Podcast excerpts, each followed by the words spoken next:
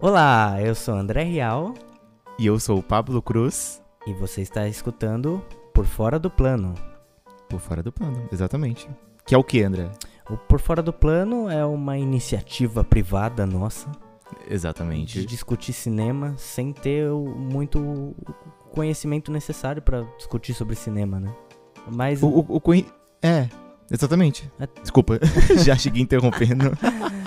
Mas é, é dois entusiastas É. de, de cultura pop e não pop. É, exatamente. Fazendo. Sempre, sempre buscando um equilíbrio. Exato. Um pouco de droga, um pouco de salada. o balanço na vida é tudo. o balanço necessário. E fazendo o que a gente sempre fez, desde que a gente se conhece, desde os 9 anos de idade. Só que Exatamente. dessa vez com waveforms e, e, e arquivos de áudio aí pras pessoas. Exatamente. É, exatamente. Formados em audiovisual. Exatamente. Andrezinho é o que? Editor, cinegrafista. Hoje em dia, é, como é o nome do que eu faço? Você. Calma, é, é vi- videografista. Videografista. É. Olha, é um nome bonito. Pois é, bonito, né? É, Não diz- não quer dizer muita um coisa. mimeógrafo. São palavras charmosas. E aí, você, como você tá? Eu tô, eu tô muito bem, meu querido. Eu tô maravilhosamente bem. Eu acabei de assistir um filme muito bom, já vou chegar aqui indicando. Uhum. Se chama Tudo pelo Poder, de 2011. E tem tudo a ver com o filme que a gente vai. Não, não tudo a ver, né? Eu exagerei um pouco. Tem uma tem- coisa a ver. tem uma coisa a ver com o filme que a gente viu e que vai comentar nesse podcast, que é O Fantástico Senhor Raposo. Porque Tudo pelo Poder tem George Clooney duas vezes, porque ele atua e dirige. Tudo pelo Poder tem a ver pra caramba com as eleições norte-americanas que aconteceu agora, que continua acontecendo, né? Agora que estamos gravando em 12 de novembro e estamos já no quê? No primeira semana de eleição Exato. de. E é muito bom. Eu indico já pra caramba quem se interessou muito, quem ficou apreensivo, apesar de brasileiros apreensivos com a eleição norte-americana. É muito importante esse filme, eu gostei muito. Indico pra você também, André. Muito, bom. Eu tava, Tudo pelo poder. Por conta da- das eleições americanas, eu tava procurando algo pra assistir sobre eh, a cultura política americana. Que foi, inclusive, eu assisti o Detroit, que eu até comentei com você, que é um filme de 2017 que retrata a violência policial e o abuso de autoridade, né, contra os negros. Uhum. Muito bom, Né? muito bom. Isso lá pra mil. Quer dizer, não muito bom. Não é, não. Muito bom o tema. É, Exato. Super necessário. Mas ele se passa durante, ou um pouco após a Segunda Guerra. É, e, putz, é muito bom. Vale muito, Uhum. Muito bom. Muito bom. Vale a pena. muito indicado. E todas essas indicações a gente vai deixar na descrição, André? E sim, Como você tá, meu querido? Conta pra gente, antes de a gente entrar de cabeça nesse universo simétrico de Wes Anderson. e- muito bom. Eu tô bem. Eu tô. Muito bom. Eu passei dias e dias é, com um dilema. Um dilema. um- eu diria até moral. Eita, É. Alguns dias aí. qual a bomba? E hoje eu, eu tomei uma decisão que não é, é uma das piores decisões que eu já tomei na minha vida. Nossa, que delícia. Conte pra gente. Pois é. Eu, eu, vou, eu vou comprar um PlayStation 5 no lançamento dele. Nossa, Pois que é, legal. Você cara. viu que lançou o Xbox e ele. Pega fogo. Defuma? Sim, Ele vem com defumador de carne. exatamente. Então, Gente, que justamente por isso é uma decisão estúpida e, e o preço, né? É. Mas, enfim, é, eu tomei essa decisão e eu, gostaria de compartilhar. Que É. Boa, aqui quando estamos conversando aqui agora, 12 de novembro de 2020, o dólar está R$10,50. né? exatamente. Então complicado. Exatamente. Então, É, André. Essa, essa foi o meu desabafo aqui. O meu Ainda desabafo bem que o emprego de vídeo. Como é? Vi- de- videografista. De videografista paga muito bem. né, Cara, eu, rece- eu recebo em euro, recebe- entendeu? Então, Tá, então é já- outra história, né? Já entendemos, já entendemos. Eu recebo Muito um melhor. euro, O euro tá mas é em em euro. 10,55. 5 centavos a mais que faz uma certa diferença. Quanto tá o euro? Tô brincando, eu sei que não. Bom, vamos ao tema? Vamos ao tema. Fantástico Senhor Raposo. Vamos lá.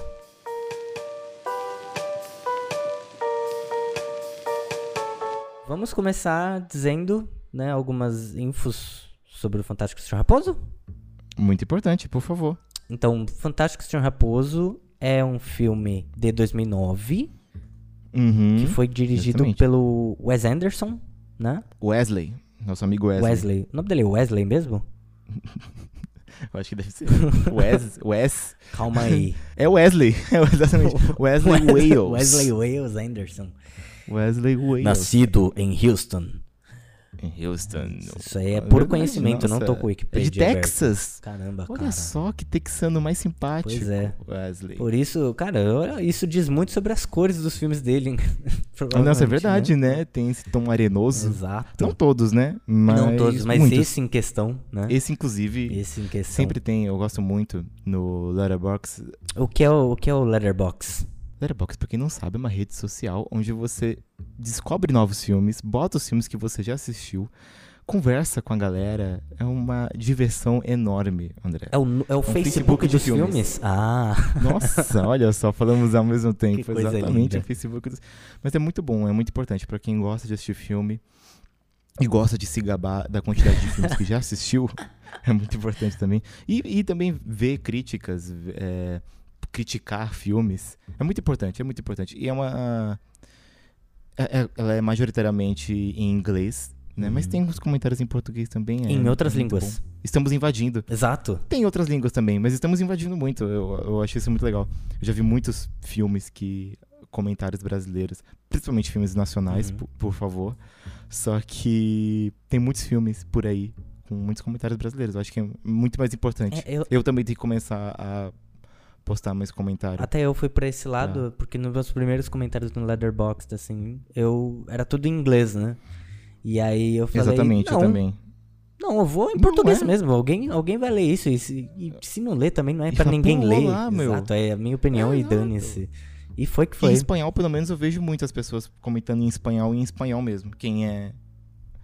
Quem fala a língua espanhola. Sim, Alguma língua espanhola. sim. Mas, Mas- pode continuar o que você ia dizer. Wesley, e um detalhe que eu quero já pontuar aqui, de, de muito importante, é que o Wes Anderson também está atuando nesse filme. Não sei se você sabe, André. Não sei. Você está preparado para essa informação? Que ele está em Fantástico Senhor O Raposo? que, que ele fez? Quem ele é? Ele é a Doninha. Sério? Eu tô falando muito sério, é a Doninha. Se você for ver cast, você É, vai ver que ele está acabei ali, de ver. botar- Weasel. O Weasel, ele é a Doninha, que, que tem duas falas, eu contei. Que eu falei, nossa, não, não conheço a voz de Wesley, vou prestar atenção. Ele fala duas frases só, que é no momento que eles estão numa caverna. Não vamos falar muito. Aliás, vai ter spoiler ou não vai ter, André? Vai ter, né? O que você acha? Vai ter. Vai ter spoiler, ter. vai ter. Por enquanto não tem. Exato. Então, se você quiser continuar aqui com a gente, você aí que está ouvindo nossa voz, quer continuar com a gente por um tempo, a gente vai avisar quando começar os spoilers mais pesados. Mas por enquanto a gente vai falar só superficialmente, mais ou menos. mais ou menos. Mais ou menos. Um pouco profundo também, né? Isso. Mas a gente indica principalmente para você que se quiser é, curtir mais essa conversa que a gente vai ter, assistir antes, porque é um filme É. curto, é um filme muito bom. Me- né? Mesmo se não fosse, Tem vale a pena assistir ah, é, filmes antes de, de ouvir o papo sobre. Exato. Porque senão você perde É. a maior parte da graça, né? Vai, vai perder muita parte da graça. E é um filme muito bom. Tem uma hora e vinte. Uhum. É um filme curto, dá pra assistir logo quando acorda, tomando café da manhã, dá pra assistir antes de dormir, que é um filme super leve, é um filme pra todas as horas, Isso mesmo. né? É um filme dominical. eu. Dominical. Eu acho, eu acho que ele é um filme muito de domingo, sabe? Eu acho que a maioria, a maioria das vezes que eu assisti esse filme foi de domingo. V- Porque eu gosto muito. Hoje, você assistiu hoje, né? Não, assisti ontem. Ontem foi uma segunda-feira, então. Ontem foi uma seu, segunda. É seu- verdade. seu Eu tava um levantamento aí tá mesmo. errado. Exato, mas dessa vez eu, eu queria assistir fazendo anotação. Justo. Tem um outro. Outra forma de assistir. É, exato. Domingo, ninguém merece assistir coisa pra fazer anotação. É, né? anotando, não. Domingo, você é dia que- bom pra ver filme do Didi, sabe? Boa. É. Nossa, obrigatoriamente, né? Porque é o que tem. Não, eu há anos eu só assisto isso. Filmes do Didi. Ah, tá, domingo, entendi. entendeu? O, Que são muitos, né? o último que eu vi foi gente Didi esquece e a desse Princesa detalhe. Lili. Inclusive, eu vi esse filme no cinema, cara. Nossa. É, pois é. Quando lançou? Há muitos anos atrás. Você era criança. Sim. Mas todos, que, todos somos crianças, né? Crianças grandes. 2006. Não é tão antigo. Olha só, esse filme tem três anos a mais do que o filme que estamos contando hoje, Fantástico Senhor Raposo. Não é tão antigo. Pera. Didi e a Princesa Lili? É, é 2006. Ah, ele é, ele é três anos mais velho. Eu falei, caramba, ele- esse, esse filme foi em 2012. Achei que era dois anos, três anos mais novo. Mas 2012 faz tempo, né, cara? Então, mas 2012 eu tinha tipo. Eu tinha tipo 14, 15 anos. Por que, que eu fui ver de dia a Princesa Lili no cinema? Eu não ia me lembrar, sabe? Com 9 eu até acho que tudo bem.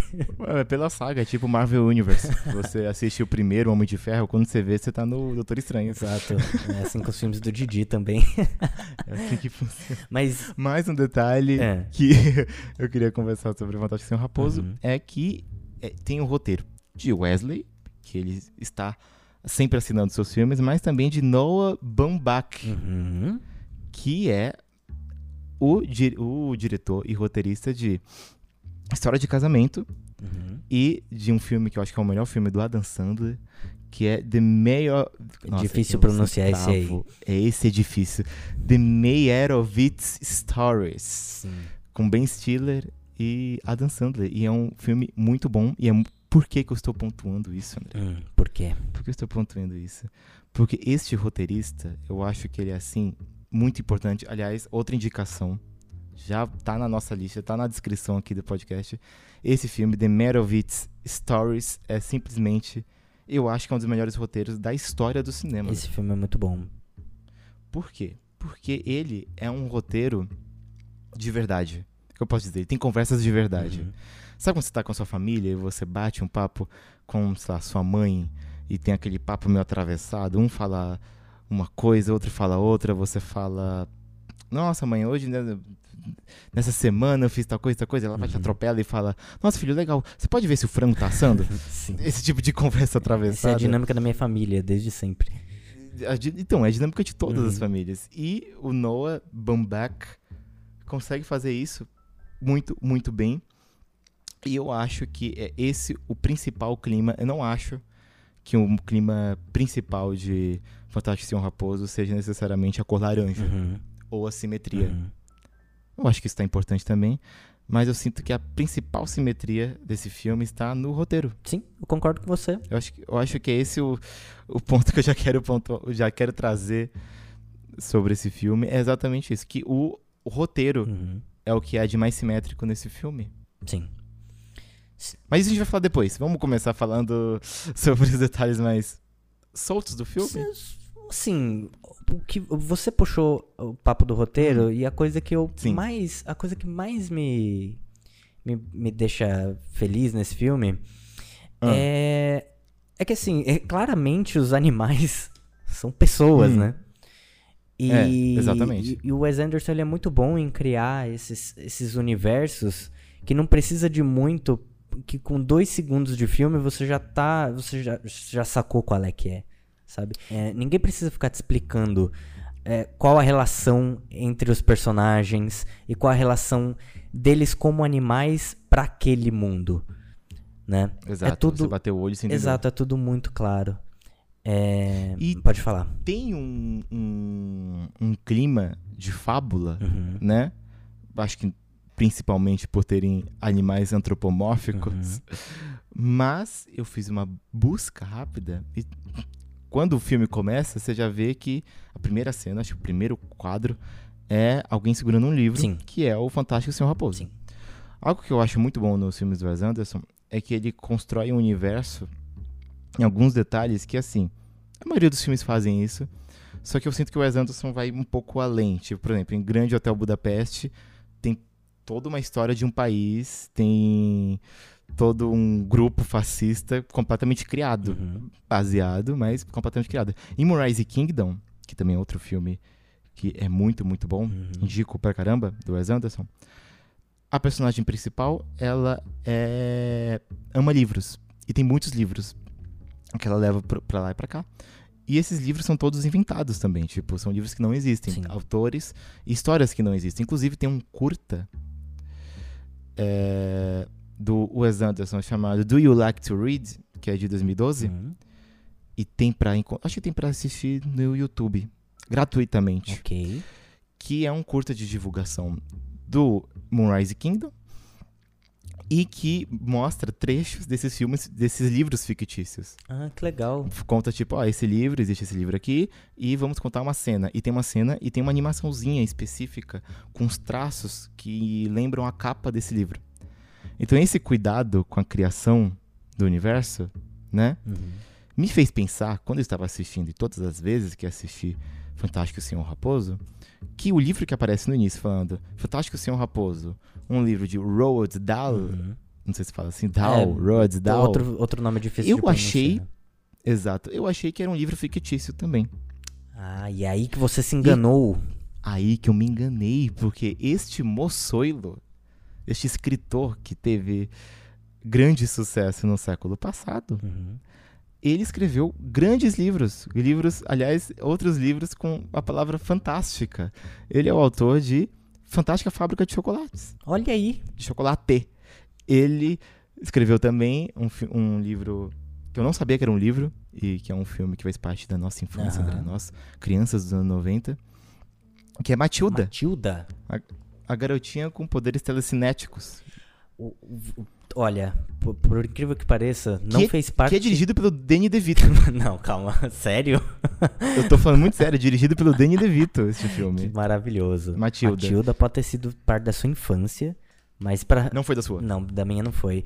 Mas em compensação, James e o Pêssego Gigante, que também foi escrito por ele, fez muito parte Por da ele minha também. infância. Fez parte da sua infância. É. Eu nunca ouvi falar desse filme. Olha que absurdo. Até um dia desses, eu vi Como assim? a Netflix, me indicou É esse filme, que maravilhoso. tem a Netflix. E eu botei pra assistir. Porque eu falei, nossa, é um filme da Disney de uma hora, tem tipo uma hora e quinze, é tipo super curto. E, nossa, falando isso, parece que eu só assisto o filme pela duração, né? Não, Sim. mas é importante. Não, é super Mas é importante. É, super importante. Um filme de uma É, hora super diferente de um importante. de três, né? Pelo amor de Deus. Exatamente. E eu botei pra assistir, não assisti esse filme, André. Me perdoa. Cara, assista. Mas indica. Ele é, ele é muito bom. É muito bom. Eu, eu não me lembro o suficiente pra dizer muito sobre ele, mas é um filme que um garoto entra e mora dentro de um pêssego gigante e se alimenta desse pêssego. pêssego. É, exato. Junto com outros insetos. En- en- é, então, en- então, assim, é- é um bom filme. Eu acho que é o suficiente pra, pra atiçar a curiosidade Ent- aí. Então comida, então comida é um assunto muito recorrente Sim, no universo desse autor. né? sim, sim, exatamente. tem chocolate, tem o bolo de chocolate da Matilda Uhum. Tem Fantástico Senhor Raposo. Fantástico, o Sr. Raposo tem comida, que tem muita o comida. conflito é comida. O conflito. O conflito é comida. Não, quer dizer, não é comida, né? Não, mas a comida faz filme- parte, né? A, a comida não é Exato. o conflito. O, o conflito desse filme, isso que é muito legal. O conflito desse filme não é. Ele é. Ele pode ser resumido a comida, ele pode ser Uhum. resumido a, sei lá, uma expedição. Mas ele também é muito sobre. sobre você. Crise da Crise meia-idade. da meia-idade, exatamente. Eu acho que eu acho que Fantástico Senhor Raposo é que é nos mostrando que raposas também têm crise de meia-idade, André. Que é aos 12 anos por aí, não é? Eu acho 12 que é anos isso. de raposa. É, exato, que a Exatamente. cada ano, eu fiz o cálculo, cada ano é, nosso é- são seis anos de raposa. Cara. E- e- e isso em anos de cachorro são? Não sei. não Cachorros, sei. ah, Não, um ano ele- de humano é sete anos de cachorro, se eu não me engano. Sério? Sim. Nossa. E olha que eu sou muito O cachorro super entendente. envelhece mais rápido que raposa. É. Pois é. Exatamente. um ano por ano. Um ano por ano, exatamente. Tô certo? Tô Isso aí. certo. Acho que é isso. aí. Mas é isso. Então, um, um detalhe muito importante, Uhum. que já vamos começar agora Vamos. batendo, é que o filme começa com uma crise no casamento. E faz todo o sentido, porque Noah Baumbach, Baumbach este maravilhoso roteirista, Uhum. ele está para crise no casamento, assim como Woody Allen está para traição. Todo filme do Woody Allen tem que ter uma traiçãozinha ali, porque senão é a marca Justo. registrada desse menino. Uhum. E o filme do todo, acho que todo filme que eu já vi do Noah Baumbach, eu tô muito fã dele ultimamente, tô assistindo muitos filmes dele, faltam poucos filmes dele. Boa. Acho que faltam, aqui ó, vendo aqui, faltam três filmes dele só pra eu fechar a filmografia dele. Uhum. Todo filme dele tem uma crise no casamento, principalmente o último filme dele, né, que é a história de um casamento, é apenas divórcio. Fora que casamento tem, tem tem a palavra casamento em dois dos filmes dele. É verdade. Então, É verdade, é muito importante. Sim. O casamento pra ele é muito, muito importante. Exato. Então, ele conseguiu trazer isso pra esse universo né, fabuloso. Não li o livro, Uhum. mas com certeza deve ter isso. Mas é, eu acho que por ter ele no filme, com certeza intensificou a crise num casamento, né? Sim. E o filme já começa com isso, com o nosso personagem principal perdendo um pouco da sua selvageria. Que eu acho que é essa. Eu acho que existe a jornada do herói, né? Eu acho que isso aqui é a jornada do nosso herói indo da selvageria até, como posso dizer, a humanidade, né? Tipo, a, o lado mais humano Uhum. dele, civilizado, Sim. entre aspas. E depois, ele, e depois o conflito é exatamente ele procurando de novo vestígios, Vestígios né? Anos do que ele depois. já teve, né? Exato, vestígios dessa selvageria. Sim. Que são 12 anos de Raposa depois. Exato. que ele já está 12 anos como jornalista, né? Ele é um caçador de galinhas e ele é obrigado, obrigado assim, pelas responsabilidades, né? Sim. Que ele vai ter um filho, um filhote, e ele decide virar um repórter, que é uma das profissões mais mais opostas, né? Sim. a um ladrão de galinhas, tipo, não, não mais Exato, opostas, né? Porque que antagonismo é esse, né? Ladrão de galinha é jornalista. Não, é, não, mas no sentido de um é pura ação, Por né? ação e liberdade. E o outro é ficar sentado numa cadeira. Escrevendo sobre a ação dos outros. Exato. Ele tem um filho dele que é basicamente o Jesse Eisenberg em forma de raposa, Exato. um filho neurótico. Nossa, tanto que eu acho que a primeira e a segunda vez que eu assisti esse filme, eu jurava que era o Jesse Eisenberg que fazia a voz dele, do garoto. Porque ah, é o papel per perderam. Pois é, perder, perder a Perderam a oportunidade. chance. É uma pessoa mais sem emoção que tem, né? Você acha? eu acho que ele é muito emocionado, inclusive. Eu acho que ele é muito neuróico. Mas eu, eu acho que isso vai, vai passando com. Conforme ele vai ficando com ciúmes do primo, né? Mas no Exatamente, começo um parece que, falta chega- algo a ele. Não, E, parece que é Falta. preenchido com ódio pelo primo dele, Christopherson. Ele é só neurótico. Aí com o tempo que aparece o Christopherson, ele se torna odioso, né? Exato. Mas eu gosto que tem um, um detalhe muito legal nesse filme, que tem umas partes que mostram um pouco da selvageria que ainda existe na Sim. raposinha, como por exemplo quando ele vai tomar café. Exatamente. Que eu acho que é uma das cenas mais Eu engraçadas. acho isso que tem sensacional também. Em qualquer filme. Do... Acho que o filme do, do Wes Anderson. Acho que nenhum filme do Wes Anderson é uma comédia, tipo. Comédia. Você fala, vou assistir uma comédia. Não. Aí você vai assistir Sim. o filme. Nenhum. Uhum. Só que todas as partes engraçadas, elas parecem improvisadas. Apesar de, por exemplo, esse filme não tem como ser improvisado. Claro né? que não. Porque é uma animação em stop motion. Exato. Não tem como a raposa lá improvisar. Uhum. Mas tem muitos. Eu, eu assisti um dia desses, reassisti o Grande Hotel Budapeste. E a parte mais engraçada que tem do Grande Budapeste, esse- eu vou tentar falar sem dar nenhum spoiler. Não sei se você vai lembrar. É a cena que os policiais chegam pra intimar o. o coadjuvante. É. E o coadjuvante olha e fala: Ah, meu Deus, é verdade. O crime, a, a gente não. é, ninguém sabe sobre o crime e vocês acham que sou eu. Ele simplesmente se vira de- e começa a correr na direção oposta aos policiais. E os policiais ficam, tipo, eles olham um pro outro, tipo, como assim? tipo, a gente vai ter que correr atrás dele? Sim.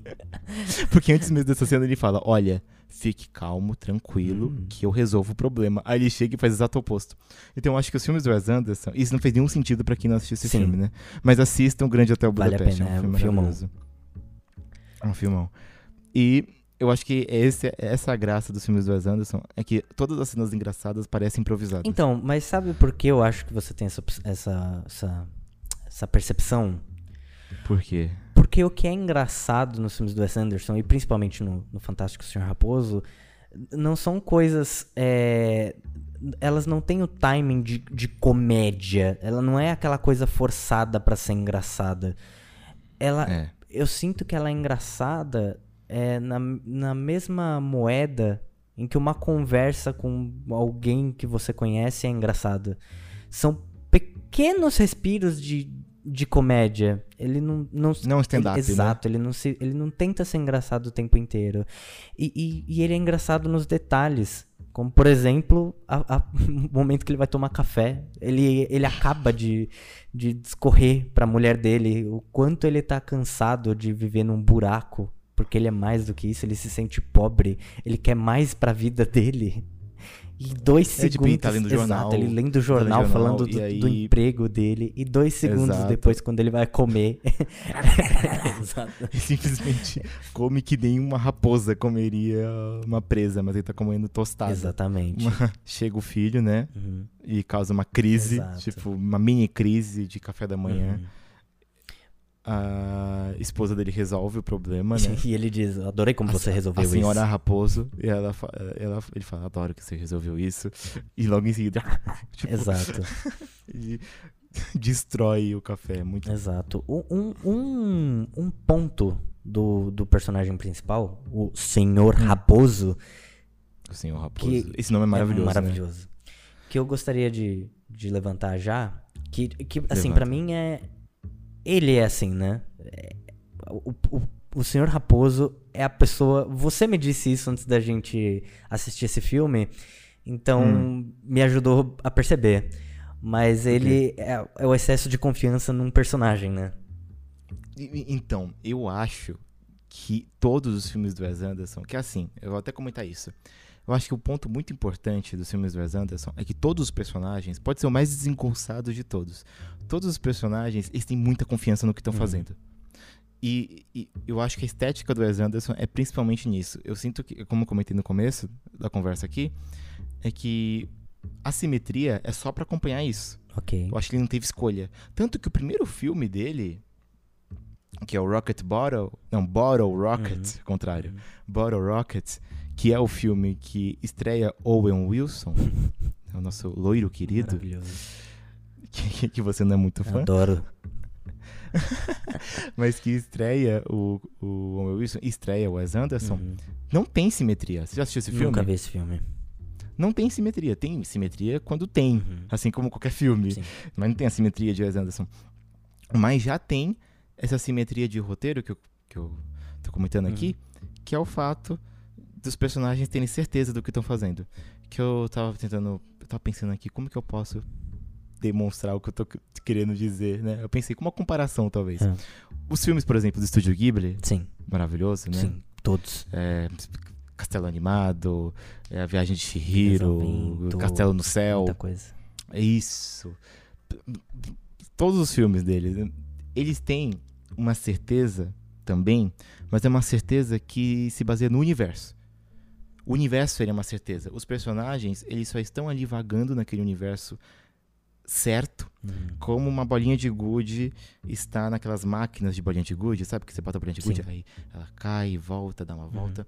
Tem até umas variantes ali, né? Algumas, algumas dessas máquinas tem umas variantes que a bolinha pode cair nesse buraco, cair naquele, Uhum. fazer aquele caminho, fazer aquele, mas o universo tá ali. Os personagens não são é protagonistas de verdade, né? Não. O mundo É, é, o eles- protagonista dessas o mundo é histórias. o protagonista. O mundo é a base. O Uhum. mundo é a certeza daquele universo, entendeu? Uhum.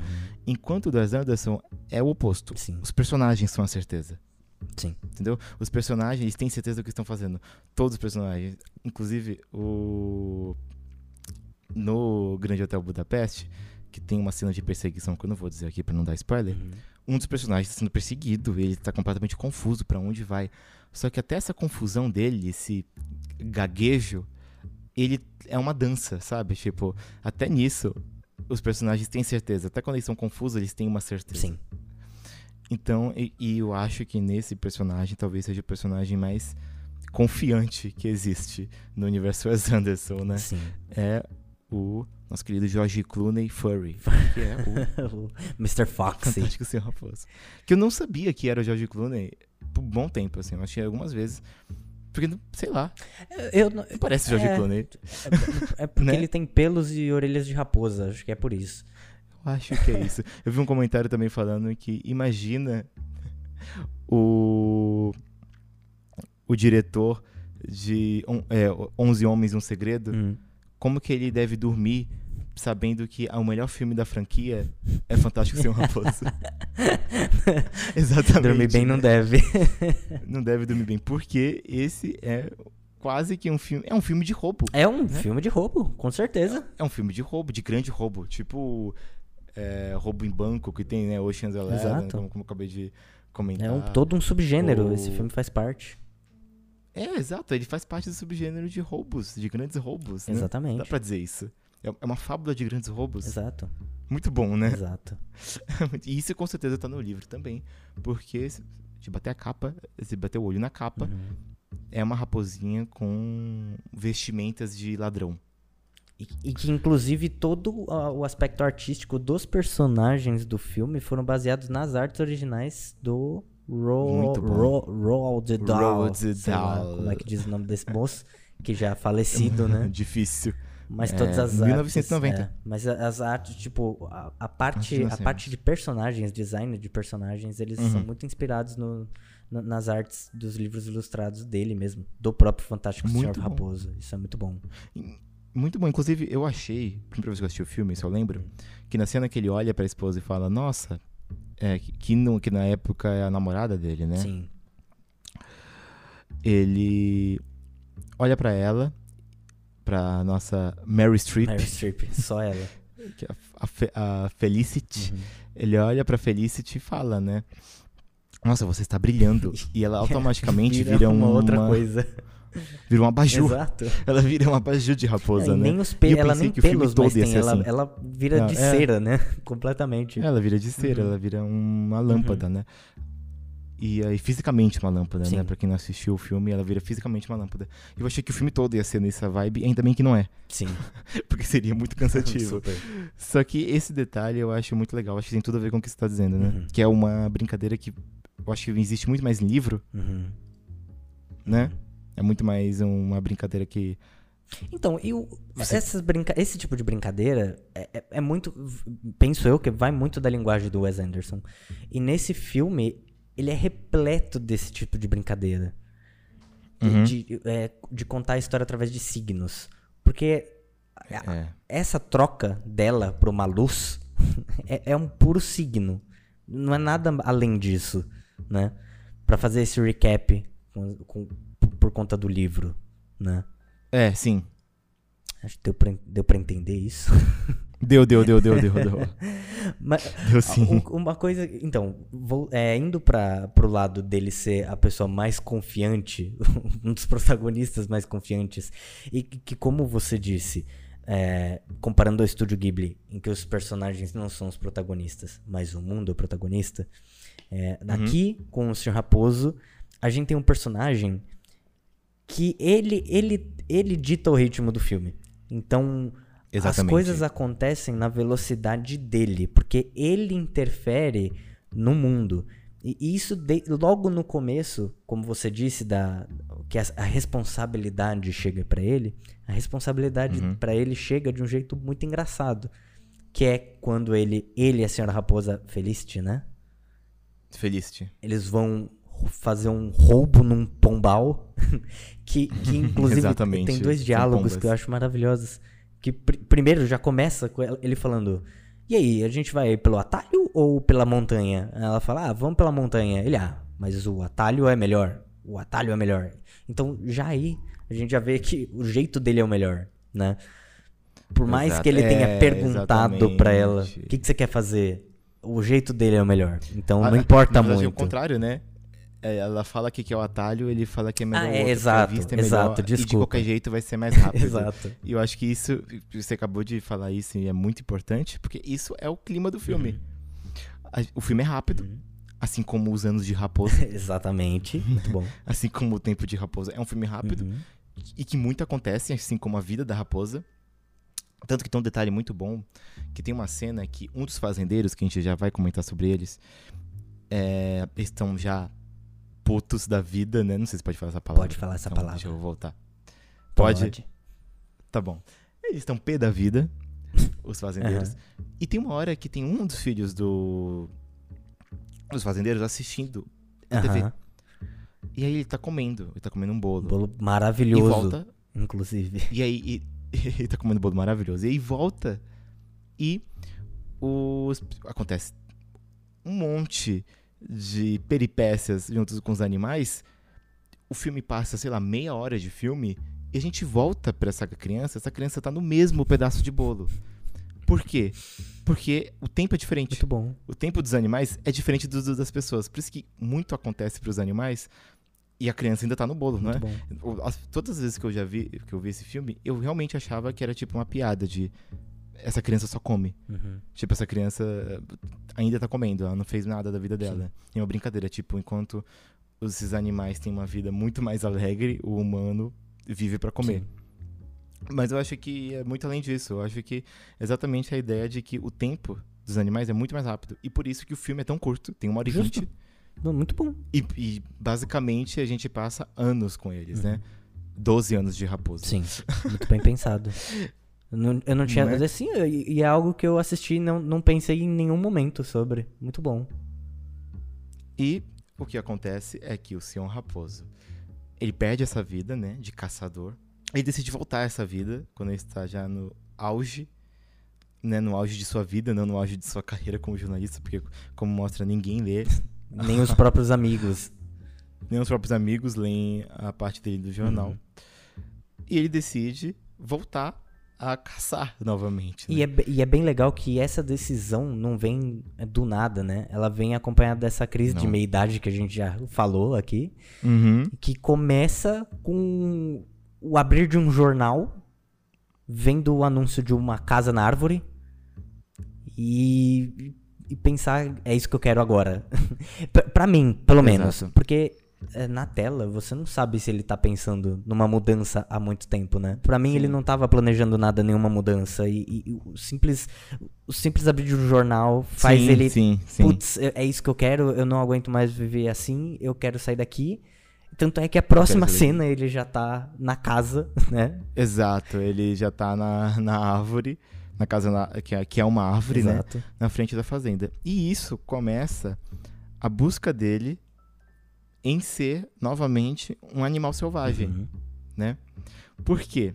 Porque primeiro ele, obviamente, ele cria o pretexto de que ele tá fazendo uma reportagem, o que é um pouco, né? Ele tá fazendo uma reportagem sobre as fazendas e sobre como roubá-las. Uhum. Mas é principalmente sobre a diferença entre ser animal e ser humano. Porque, primeiro, ele rouba as fazendas. A- Acho que, acho que é bom dizer que a partir de agora a gente vai começar a falar uns spoilers mais pesados do filme. O Ele a raposo morre. O raposo. Não, é quase.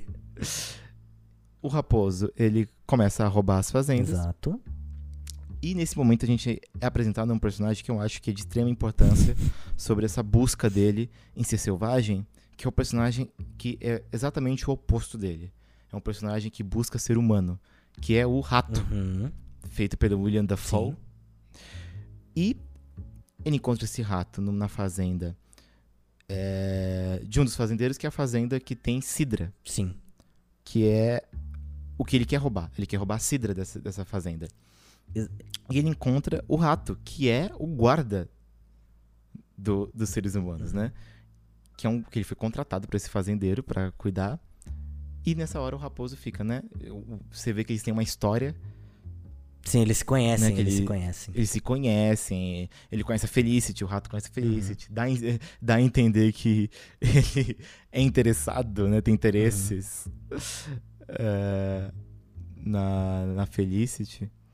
E nesse momento a gente percebe que os seres humanos estão pouco se lixando para os animais. É o primeiro momento que a gente vê que os seres humanos estão pouco se lixando para os animais, porque aquele rato ele é contratado. Sim, o que é maravilhoso. Ele tem até um, ele tem até um uniforme. Sim, ele tem um, um badge, né? Um E- Exato, ele tem um crachazinho. crachazinho. E o que acontece? Esse rato, ele é enganado pelos animais, né? É enganado pelo sobrinho Uhum, do senhor sim. raposo. Ele fica preso e os fazendeiros não percebem isso. De tão substituível que aquele rato é. Tipo, ele fica preso, né? Eles prendem o rato num, num alçapão, né? Que Uhum. tem. Não é? Isso. Você lembra dessa Lembro. cena? E a fazendeira, né, desce é, para buscar cidra e ela não percebe a falta do rato. Que já mostra ela não percebe também a presença do, do senhor Raposo, Que- né? Porque falam, Eles fica- ele fica escondidinho atrás de uma garrafa, ela pega a garrafa e devolve. Depois que ela sobe, ele fala: Nossa, ela é cega? E o Christopherson fala: Outro Ele deve ter bom. alguma forma de. ela deve ter algum tipo de estigmatismo. Astigmatismo. Exatamente, eu achei isso muito bom, porque, tipo, exatamente essa piada. Tipo, parece muito que é uma cena improvisada. Sim, né? exato. Que eles disseram isso Uhum. zoando. E é isso, tipo, já mostra como que o rato, ele é, é substituível. E nesse momento volta a crise no casamento do senhor Raposo. Uhum. Porque ele voltou a caçar. E é muito im- importante o casamento, o termo casamento, não só porque é o- um roteiro de Noah Baumbach, Uhum. Baumbach e tem que ter crise num Crise de casamento, casamento? porque senão ele não participaria. Sim. Ele falou pro, pro Wesley. Ele falou, Wesley, eu só participo se tiver divórcio. se não tiver divórcio, eu não participo desse filme. E aí ele falou, não, não, não, vai ter um quase Só um divórcio. divorcinho. É, ele disse, vai ter um divórcio de raposa, em tempo de raposa, é rápido. e faz todo sentido, porque o casamento é uma instituição humana, Sim. né? Então, então, quando ele começa a flertar com o lado selvagem dele, é um momento que ele para de ter o contato humano, que é o casamento. Sim. Então, esse momento começa a ter ali uma um probleminha no casamento, Que né? inclusive é muito boa a forma que, com que eles mostram a descoberta dela. De- de- Porque pra, pra ela ele tá saindo por questões de trabalho jornalístico, né? Exatamente. Que é um É pouco. Que, que é, exato, mas na, na omissão é um pouco, né? Que é a barganha Exato, dele, né? é- é a barganha dele é, é a omissãozinha é dele. jornal. É, e ela não sabe que ele tá roubando. Tanto que ele Não fez uma sabe. promessa a ela de que não voltaria a roubar, correto? Não, E, exato. e depois do primeiro roubo, a primeira fazenda, ela vai abrir a dispensa da casa e aí tem um pato. Ela fala: Nossa, que pato é esse? Ah, eu comprei, eu comprei na, na mercearia. Ah, tá bom. Aí, algumas cenas depois, corta pro mesmo take, mesmo enquadramento, tudo, ela abrindo de novo e tem tipo um, um, um armazém de patos mortos lá dentro. Exato. Tem, tem a fazenda inteira do cara, tudo morto e depenado já, como se fosse comprado no açougue. Exato. Mas é engraçado que mostra, né, como que ele perde as estribeiras. Ele se torna selvagem. Uhum. né? Ele para de ser racional. Ele, tipo, não faz sentido. Ele não ia comprar o armazém inteiro. Exato. É que nesse momento, ele percebe que ela percebe, que ela descobre Aham. isso. E nesse momento mesmo que eles têm que fugir. Porque os fazendeiros des- é, descobriram, né? Ah, não, verdade. Não, tem- ainda tem um pouco. Porque ele ainda quer ir outra vez roubar. E é o momento que ele E- perde o rabo dele. Exatamente. Na terceira, né? Não, acho- não, ele já tinha roubado as três. É, já tinha a terceira, ele ia roubar Uhum. a quarta. E é importante isso porque nesse momento ele se torna fisicamente mais humano do que raposa. Sim. Porque eles são seres antropomórficos, né? Ele veste roupinha, ele tem um terninho, ele tem. Não um terninho, mas ele tem uma roupinha, uma calça. Uhum. E quando ele perde o rabo, se- a figura dele é uma figura muito mais humana. Né? E eu acho que é esse momento que ele mais fica preocupado. E é nesse momento que ele desiste de ter essa selvageria, né? Exato. Ele meio que é o ponto final. Só que, né, o que acontece? Os fazendeiros vão lá e destroem a casa dele, né? E ele tem que lidar com a vida de todos os, os animais que moram perto, moram por ali, né? Uhum. A família dele, principalmente, mas todos os animais, né? Todos os animais têm a vida comprometida por conta desse vacilo Uhum. dele. E nesse momento, eu acho que é o momento de- que ele mais aprende a equilibrar a selvageria dele com a humanidade, né? Sim. Que ele perde, né? Ele percebe no filme, ele diz que ele perde essa parte a virilidade dele, né? Com, é. a perda E- do rabo, que não é É, virilidade, mas, mas, é- não- é a virilidade, mas é, é meio a honra, né? E- Que, É, que a perde- honra é, é inclusive usada de troféu pelos, pelos, pelos caçados, pelos Pelos fazendeiros, né? Como gravata. É, é- é, no fim, é, é, é uma perda pra ele, né? É, porque ele perde a selvageria Uhum. dele e é nesse momento que a gente que ele mostra humanos sendo humanos. Que primeiro, eles contratam, né, uma empreiteira pra destruir o, a Sim. árvore com cobertura do jornal. E ninguém liga pro fato de que a galera tá cavando um buraco enorme no meio da floresta. Ninguém tá ligando Não. pra isso. Tipo, tem um jornal ali e ninguém tá ligando pra É, isso, o né? puro sensacionalismo de pegar o bandido, é a, a- atenção ali, né? Não, olha, a galera tá destruindo o meio ambiente. Tem caça ilegal. Que eles estão tentando caçar. Uhum. Não sei quantos animais, principalmente raposas, né? Porque isso já é, tipo, completamente Sim. errado. E no futuro, eles pegam os bombeiros, que é, é público, né? Eu acho que o bo- bombeiro é um serviço público, né? Não é serviço privado. Quer dizer, deve ter algum- alguns lugares que deve ser Aham. privado, né? Mas Eu é, não sei, acho É, que não, acho na que a real. Figura... Não, acho que não, Acho né? que Eu acho que a não. figura é uma figura pública, né? Tipo, não é o Uhum. bombeiro.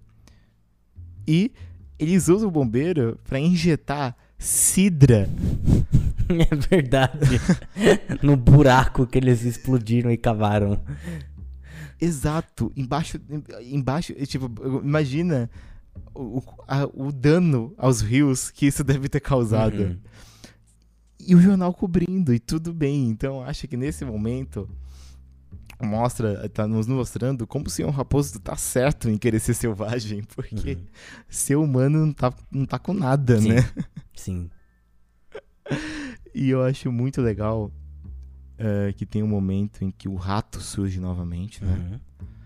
Pra brigar, amando do, do fazendeiro. E ele perde a luta contra o senhor Raposo. E acaba morrendo. Sim. né? O rato. E aí, o senhor Raposo pergunta pra ele, né? é, sobre um ponto importante, sobre qual é o plano do, do fazendeiro, né? Que tá nessa busca gigante atrás da raposa. E o rato conta. E ele pergunta: se eu, tivesse, se eu não tivesse te matado, você contaria? Ele fala: não, não teria Exato. contado. E ele pergunta: mas rato, o que, que você estava procurando esse tempo todo? O rato fala: Sidra. Eu acho que a Sidra do rato é exatamente isso. Ele tava procurando ser um ser Uhum. humano, Aham. né? Ele tava exatamente o contrário do, do senhor Uhum. Raposo. E aí, o. Acho que é o filho do senhor Raposo fala, ele teve a redenção Aham. dele, né? E aí o senhor Raposo fala, é, ele teve a redenção dele. Mas no fim ele é só um É rato só um morto rato morto, exatamente. um rato morto atrás de um restaurante Exato. chinês, né? Ele Aham. fala algo assim. Eu acho isso muito importante, porque mostra, olha só, né? A revolução comunista, não, mentira. Mas mostra um pouco da consciência. Acho que não a consciência de classe, Uhum. né? Seria pra gente a consciência de classe, mas pra eles é uma consciência de espécie, Sim. né? Porque nesse momento, o senhor Raposo percebe que é isso. É, esse- é isso que ele tem que Uhum. fazer, a consciência de espécie. E é assim que eles triunfam. Sim, e- Porque ele chega, ele volta pros. Pro, pra Os galera ali, né, refugiados. toda. Os refugiados, que são várias espécies diferentes de animais. Inclusive está ali a Doninha, né? Nosso amigo Wesley. O Wes Anderson está ali. Está o Owen Wilson também, né? Ele é um urso. E o Owen Wilson, ele é, co- o, co- exato, treinador. Exato, é o coach. Ele é o treinador. É o coach da escola. E ele começa a falar o nome científico de cada um deles, né? e qual é a peculiaridade deles. Tipo, você, você é, enxerga no escuro, você, você é rápido, você. Então. E antes disso, ele comenta todos os detalhes humanos, né? Ele olha pra Felicity e fala: Você pinta quadros maravilhosamente Uhum. bem, mas você é uma raposa, você é um caça... uma caçadora nata. Exato. Então, acho que vendo a morte do rato, que morreu tentando ser um ser Uhum. humano, ele percebe que é isso. É esse o Eu ponto. tive, eu tive uma outra interessante- leitura disso, que é, é Hum. isso, mas eu tive uma, Ah. uma outra. Quando eu tava assistindo pela primeira vez, eu tive um, um outro relance. É, que eu fiz as mesmas comparações que você, mas levando em conta a humanidade, a- o humano contra o selvagem, sendo o que socialmente são posturas aceitáveis, tipo, profissionalmente, Aham, com sim. posturas do que você. de coisas insignificantes socialmente. Basicamente, um profissional contra habilidades que não são produtivas de alguma forma. É, porque, é, junto de ser humanos, né? Porque os animais desse filme são humanos, né? Eles Eles, não são. exato, eles não são animais, eles são humanos, como você tá dizendo o tempo inteiro. É, e- todos eles têm uma profissão. né? Um é advogado, o outro é jornalista, o outro é, É, um, um treinador. E eles, como você disse, eles só triunfam a partir do momento em que eles eles se redescobrem, né? Que eles ativam essa selvageria. E eu vejo essa selvageria nesse caso também como as habilidades deles que não contam é, que não contam socialmente, que não tem uma importância social, entendeu? Que são só habilidades É. deles, que pra eles são É. importantes ou, ou É natural. intrínsecos, exato. Mas o engraçado é que isso só serve como combustível para essa revolução que eles vão causar. Que é vencer os fazendeiros. Porque não é usado. Ele fala, você enxerga no escuro. Mas isso não é usado. Tipo, ele É não usa verdade. isso. É tipo, é é só. com- É, é esse que é o triste. Isso tem muito a ver com o que você acabou de comentar, porque é exatamente isso. Tipo, eles têm características que não são usadas no emprego deles, né? Não são valorizados. E nem vão ser. Ele só usa isso pra eles terem a consciência. E essa consciência é o combustível pra a revolução. Exato. Muito bom. Só que ainda assim, a revolução não vai ser usada. É, na revolução, e durante a revolução, pelo menos, eles não vão usar essas características. Como assim? É usado um ou outro. As características deles, Ah, naturais, não é usado. Ok, eu, eu Tanto entendi. que ele Eu- fala que a Felicity. Eu- Hum. O que você quis dizer é que, apesar do discurso, apesar de relembrá-los das características próprias, a- a- os- Aham. o pertencimento em grupo é o que faz eles triunfarem, não, Exato. não as habilidades Não é uma individuais. característica, porque não é usado. Aham.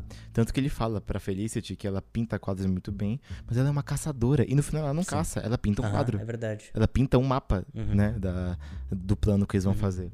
Então, ainda assim, é tipo, lembrem quem vocês são. Sim. Agora voltem ao trabalho, porque a vida é Exato. isso. Sim. A vida, infelizmente, é isso. Mas é esse momento em que ele percebe que existe a adaptação, Sim. né? Uhum. É, e algo muito importante, que eu vou voltar daqui a pouco, que tem super a ver com o medo que ele tem de lobo. É maravilhoso.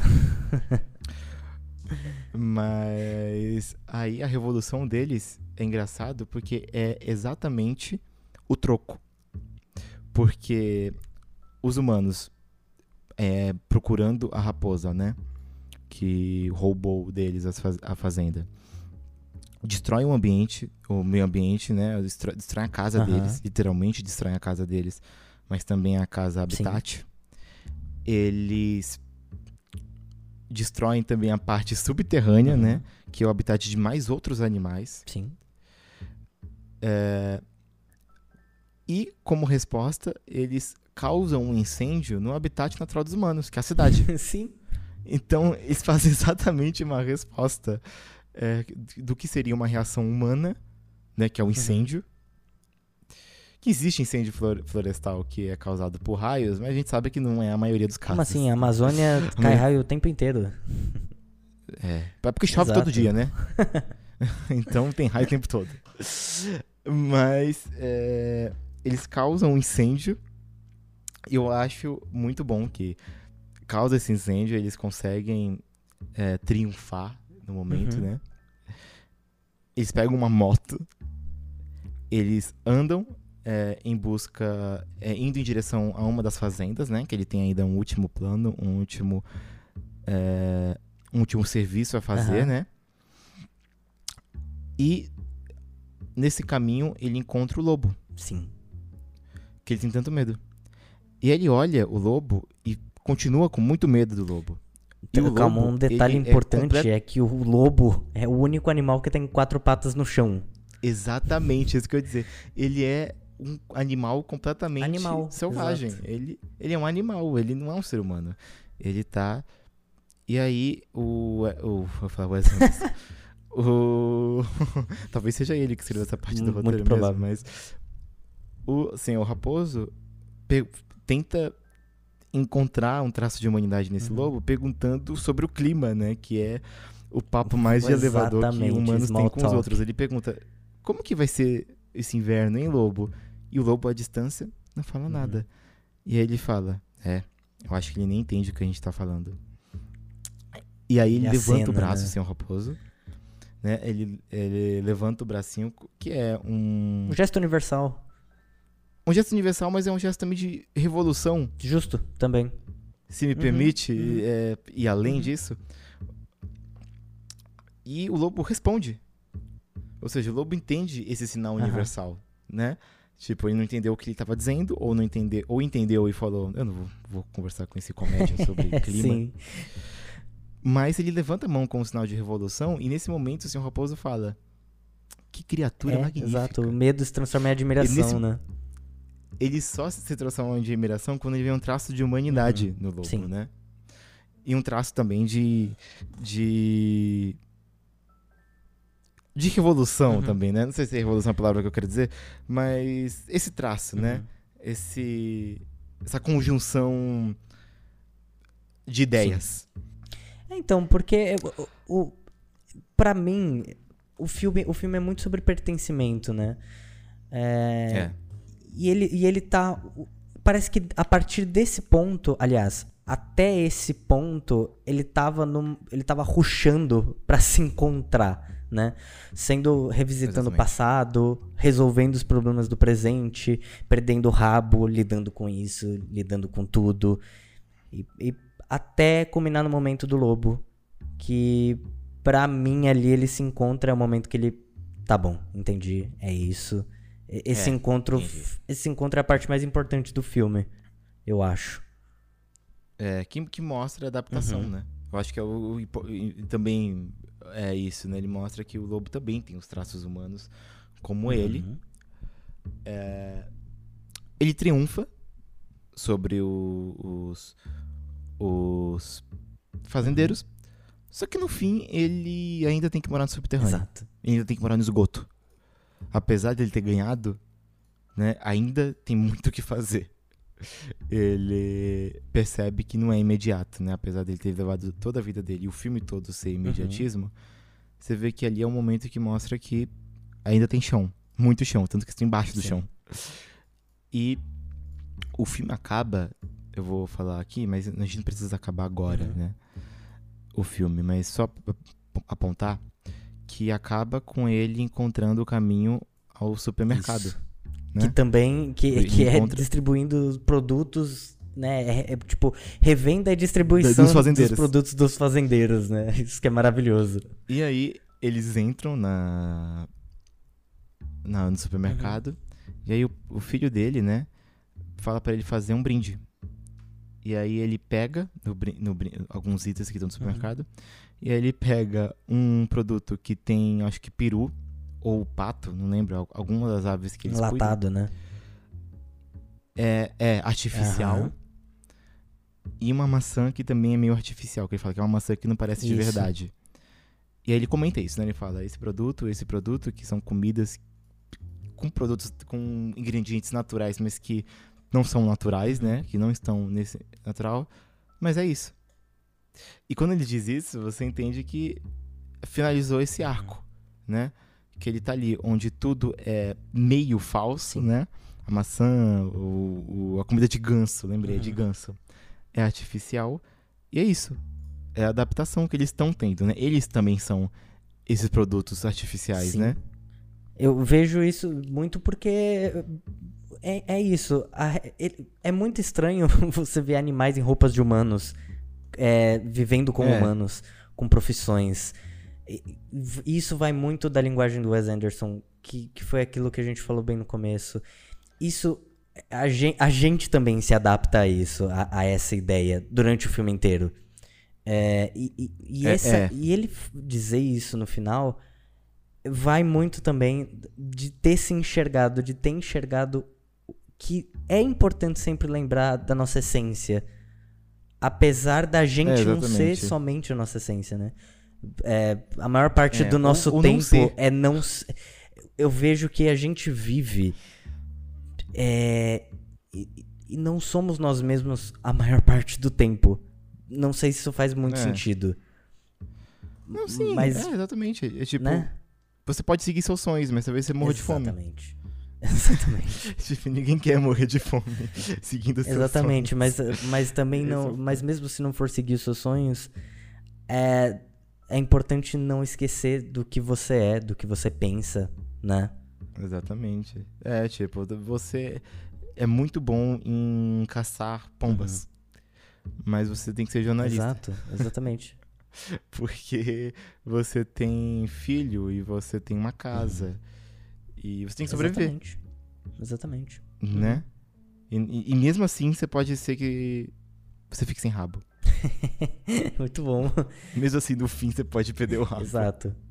E a forma com que ele lidou depois com o rabinho dele preso, com otimismo, ele, se adapta, né? É muito né? legal. Ele, um otimismo que o rabo é destroçado, rabo né? É a coisa mais horrorosa do filme inteiro, depois é, dele pendurado, exato. dá pra ver a, cena... a, a, pelinha dele, a carninha dele lá toda... Essa cena é nojenta nojentinho. Mesmo, cena é nojenta. E ele, e ele tá lá de boa com o rabinho dele preso, gangrenando. que horror, meu Deus. Mas é isso, né? No final, eles. No final somos isso. Somos rabos gangrenando. que horror! é. Mas um, um ponto que eu acho interessante nesse filme é que, como o Raposo ele dita o ritmo do filme, ele, uhum. em primeiro lugar, é, até no roubo do Pombal com a mulher dele, eles, eles se pegam hum. presos, né, na gaiola por conta do excesso de confiança dele, né?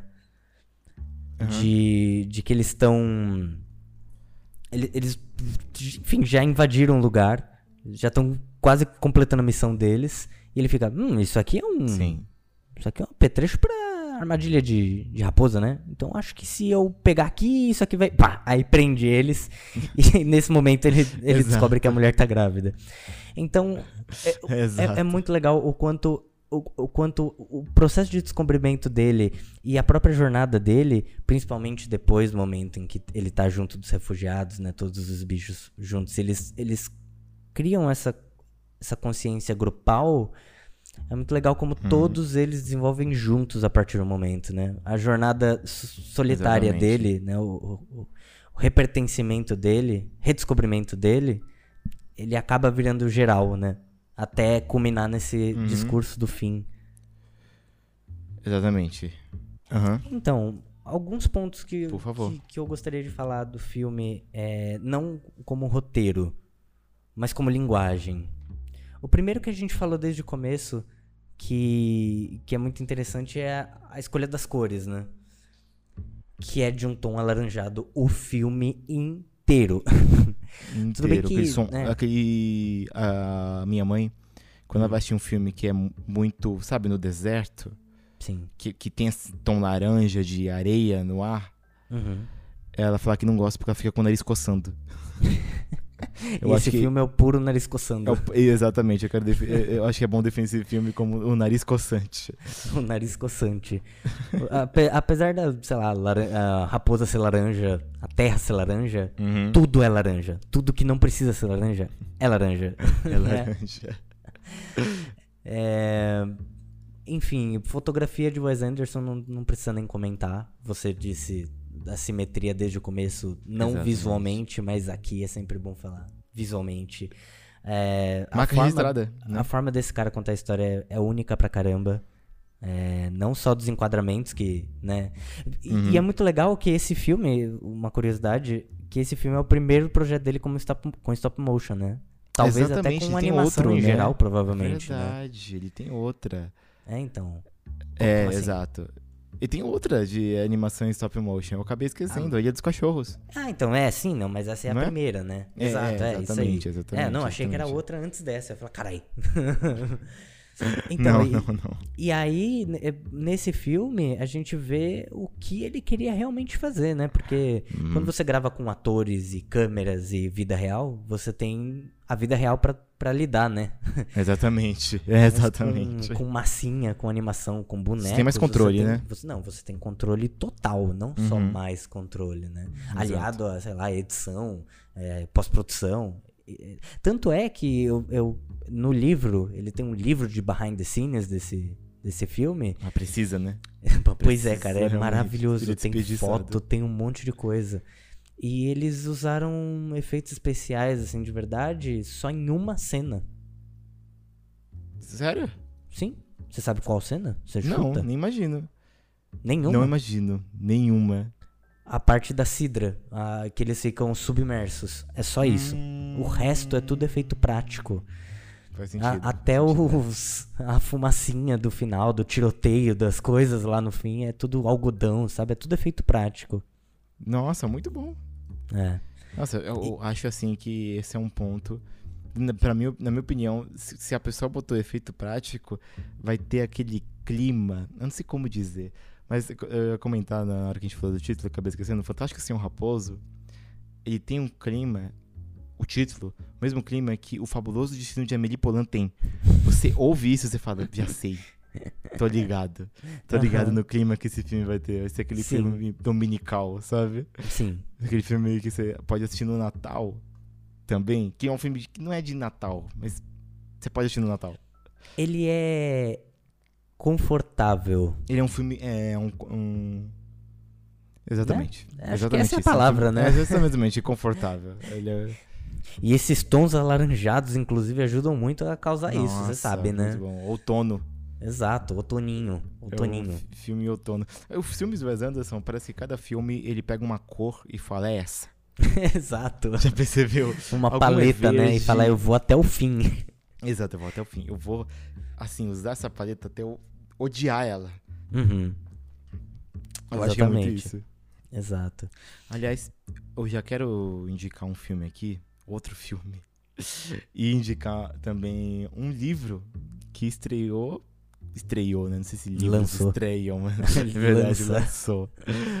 Lançou faz pouquíssimo tempo. O filme, ele se chama A Vida Aquática com Steve Zissou.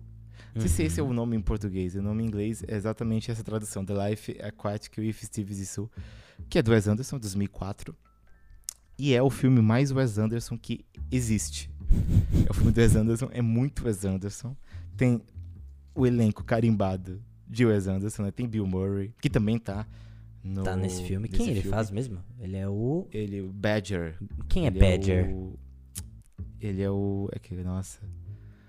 É, ele a- é é o o- Gambá? Isso, É o Gambá. isso.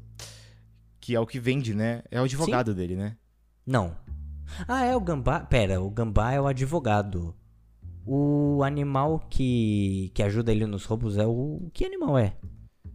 Hum, agora você me pegou, hein? Texugo. Texugo. Badger é texugo. Ah. É que parece um pouco o gambá, né? É, então ele é o ajudante. Não, ele é o texugo. Murray é o texugo. Então, mas o Texugo é o ajudante. O Gambá é o advogado, né? Não, não, não. O, o texugo é advogado, não é não? Não, Gambá? Ele é preto e branco. Mas um texugo também é. Texugo é preto e branco? É, preto e branco também. Hum. É que meus conhecimentos em mim, Texugo né? não são tão grandes. tipo não, assim, tipo, não, hum. eu, não, falei, ah, eu, é que eu não, nunca não lembro da imagem de um Texugo, sabe? É, parece muito. É que eu. Se, se algum especialista estiver ouvindo essa conversa, ele tá falando, meu Deus do céu, que essa pessoa está Especialista em falando." Texugo? Sim, Pode, pode acontecer, né? pode acontecer. Pode muito acontecer. Mas agora eu tô muito confuso. Eu acho Hum. que eu que come bola. O Bill? Murray. Eu acho que você tá certo. O Bill Murray é o que ajuda. Não, mas tudo bem. Desculpa, a gente se divagou. Pode voltar. Não, não, não, não. Eu, eu, eu, acertei. Ele é o advogado. O Bill Murray é Ah. advogado. Boa. O Bill Murray é advogado. É, na vida aquática com Steve Zissou tem Bill Murray, tem Owen Wilson, tem William Dafoe, Jeff Goldblum, que são uma galera que tá sempre nos filmes do Wes Anderson. Mas Uhum. também tem, André, Seu Jorge. Seu Jorge Ciranda. Seu Jorge cantando O que que ele Hum. canta? versões de David Bowie, quer dizer, versões de músicas do David Bowie em Hum. português. traduzidas por ele. Tirando o astronauta de mármore. Astronauta de mármore, pois é. Que, que eu não lembro, agora que eu não lembro se tá no filme, mas tá no disco. Você disse Então- pra mim que tava no filme. Então deve É, estar eu no filme. falei, eu falei. Mas tá no disco. Quem, Ah. é, pra quem tá interessado, pelo menos nessa- nesse clássico, que é muito bom, eu acho de verdade muito bom, as versões do Seu Jorge da música do David Bowie, tem pra ouvir todos os streams que eu conheço. Então é só procurar Steve Zissou ou procurar seu Jorge. Seu Jorge David Bowie, que você vai encontrar. É Bom. muito bom. Se não, se não tiver tempo pra assistir o filme, que o filme tem duas horas, Uhum. Pelo menos ouçam. Você tá muito fiscal de tempo mesmo. Eu tô muito, né, mano? É porque assim, eu vou contar, vou contar o, o, o plano de fundo. Eu não vejo sinopse de filme nem trailer. Hum, Eu deixo que o filme chegue até a mim e eu assisto. Ok. Entendeu? Então, o único padrão que eu tenho, e nem isso eu sigo muito bem, é o tempo. Que tem filme que, por exemplo, o, é, o irlandês, eu fui assistir no cinema e eu não vi o tempo dele. e ele Boa tem, ideia. né? Eu não vi o tempo dele, então assim. E nem percebi. Cara, o irlandês. o, ir- Ah, o irlandês são 18 anos de raposa. nossa, verdade. Não, 18 não. São 21 anos de raposa. Porque são 3 horas e meia, né? Não, mas é um ano, é seis anos de raposa, não uma hora. Ah, é verdade. Eu concordei com você por um tempo, depois eu percebi Ah, que- desculpa, que droga. não fazia sentido. Não, mas parabéns, você fez, você fez o cálculo rápido, por Pô, favor. não, cara, é, não, eu eu Essa mereço parte tem que se aplausos manter aqui tendo... no- É, tipo assim, eu errei por muito. Essa parte tem que estar eu no acertei podcast. por pouco. Então tá ótimo. Exatamente. Mas assim, uma indicação da é, A Vida Aquática com Steve Zissou, com ênfase no álbum Uhum. do, do seu Jorge, com é, é, cantando músicas do David Bowie em português, Uhum. versões feitas por ele, inclusive. E um outro, André, que aí tem muito a ver com o que você estava comentando sobre é, o Wes Anderson, sobre o clima do Wes Anderson, é um site que se tornou livro Uhum. chamado Acidentalmente Wes Anderson. Esse é maravilhoso. São fotos de lugares ou paisagens que você Ah. bate o olho e você fala Wes Anderson. Mas não é. Não é de ninguém. É tipo, é um fotógrafo que tirou. É alguém que talvez não seja fotógrafo profissional, que tirou a foto e mandou pra esse site que fez essa curadoria muito maravilhosa e que transformou em livro.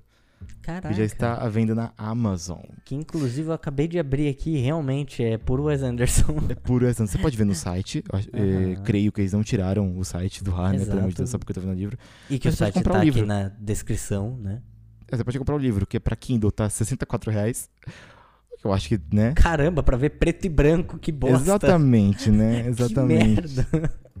Exatamente. Mas em capa dura tá quase 200 reais. Mas me diz, no- Então- no, site tem 12 fotos. Tem 12 fotos? O É, livro então- tem 12 fotos não, também? Não, não, com certeza Imagina, não. pagar né? 200 reais.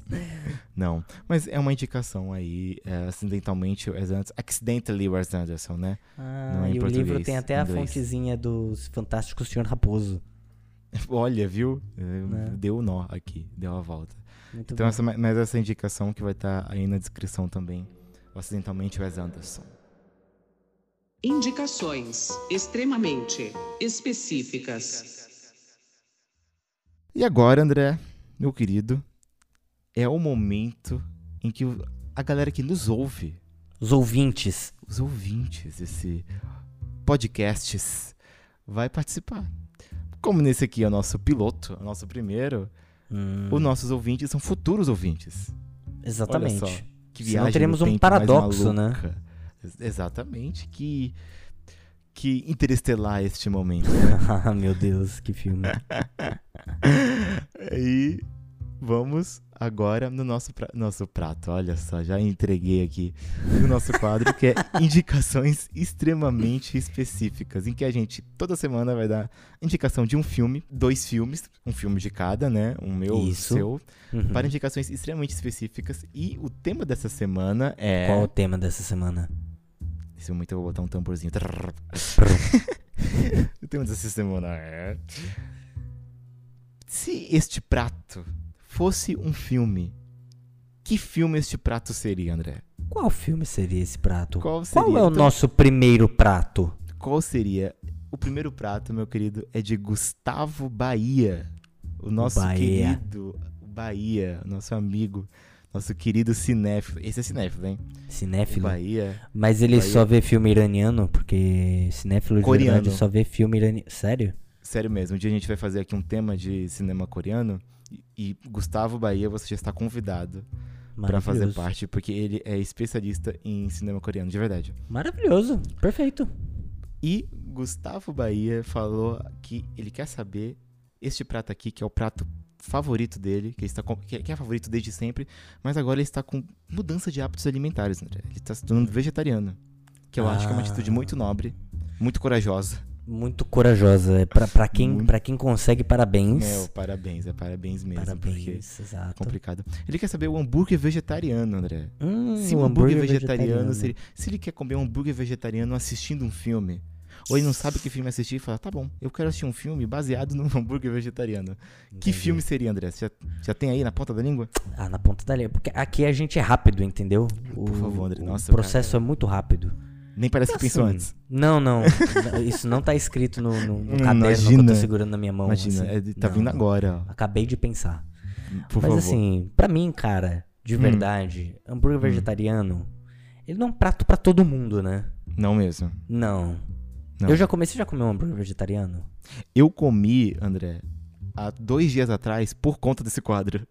De verdade, primeira vez. Excelente. E o que, Olha, e o que você achou? Comprometimento. Você gostou? Eu- Eu amei. Então, é bom, Hum. né? É muito. Ah, depende, né? Porque o hambúrguer. Isso eu, eu contei hambúrguer vegetariano, não sei se Gustavo Bahia estava pensando desse jeito, como lanche. Como assim? Eu, eu pensei no lanche. Eu pensei que ele, com hambúrguer vegetariano, ele quer dizer o lanche. Hambúrguer, ah, o lanche. Ah, tá. não Entendi. só- Não, é o lanche, o pão, pão, hambúrguer, pão. Isso, E especiarias. Não, é, Exato. exato, exato. Não o. É, exatamente. Então, isso eu nunca tinha comido. E aí eu comi um hambúrguer de falafel. E- hum, muito Uma bom. delícia. Nossa, foi delícia. maravilhoso. Exatamente, pelo amor de Então, cara, o- a minha experiência com hambúrguer vegetariano foi somente uma. Hum, E, e eu fui, eu saí pra comer hambúrguer. Eu e a Ah. minha digníssima noiva, hum, a gente saiu pra comer hambúrguer. fofos. Aí a gente sentou hã? num lugar que não tinha fila, o único da região de São Paulo, sem fila no dia. Exatamente. Que somos de São Paulo, né? A gente Exato, não nós somos de São Paulo. isso. Exatamente. E aí a gente falou, putz, é aqui, que lugar bom. E só tinha hambúrguer vegetariano, não tinha opção E- de carne. Pois é. Eu sei, aquele é um lugar, eu não vou dizer o nome aqui, né? Porque não nos patrocinaram. Hum. Mas lugar que começa com M. Eu não lembro, mas é do, é do lado daquele. Do, do poké, Sorvete? sabe? Hum, ah, então não é não. Tá bom. M? É que tem um lugar Mas- que é, é só vegetariano e Hum. um dos sanduíches, o pão é uma folha de repolho. Caraca! Sensacional. Muito vegetariano, né? Isso tem. Isso, ó, isso é interessante. Muito. É repolho? É que eu sempre confundo as folhas. Mas continua. eu acho que é repolho. sim. É repolho. É repolho. Então, Hum. então com, essa, com essa experiência, Hum. o hambúrguer vegetariano se tornou um alimento de frustração pra mim. Apesar de eu ter gostado, eu saí para comer hambúrguer, não hambúrguer Ah, vegetariano. Hum, polêmicas. Quer dizer que hambúrguer tem que ter carne, André? Pra mim, ter sofrimento? pra mim precisa ter sofrimento, cara. Um Ah, não, mas é complicado, né? É complicado quando você sai com uma intenção. Não, exato. Eu, eu- não, tanto é que é o que eu disse, eu gostei do hambúrguer. Eu, eu gostei, eu comi de beterraba o hambúrguer. Eu, eu achei Putz. muito bom. É muito bom, muito bom. Deve parecer muito carne, né? Mas, exato, então. Mas eu comi, eu, eu comi, eu comi pensando na vaquinha, sabe? Com, com todo respeito, eu queria a carninha. É, então, então, pra mim, o hambúrguer vegetariano, ele, ele, ele é um, ele é o disfarce, ele é o disfarce perfeito de uma comida que já é perfeita, o hambúrguer. Hum, entendi. Ele é uma skin mal feita de uma comida pra mim. Desculpa aí a polêmica. Mas quando eu Hum, digo mal entendi. feito, eu tô exagerando. Entendi, entendi, porque eu gostei, mas. Você gostou, Eu, eu não, sabe, pra pra eu comer de novo, eu não sei quando isso vai acontecer. Entendi, entendi. E pra mim, o, o filme perfeito que, que, que mostra isso aí é o Murder Party. Murder Party. Cara, é um filme, é um filme que ele tinha tudo pra ser legal. É, é um assassino em festa de Halloween. É, é, é um filme slasher. Hum, E entendi. eu adoro terror. Então eu fui ver e falei, caramba, esse filme parece excelente. Você adora terror, isso é verdade. Eu adoro terror. E, cara, ele é um to- ao, ao gênero slasher, só que ele, ele tenta homenagear e ele faz uma coisa horrorosa, sabe? Ele, ele não consegue homenagear nada. Ele é só um filme. Eu perdi uma hora e meia da minha vida vendo esse filme. Eu vi aqui.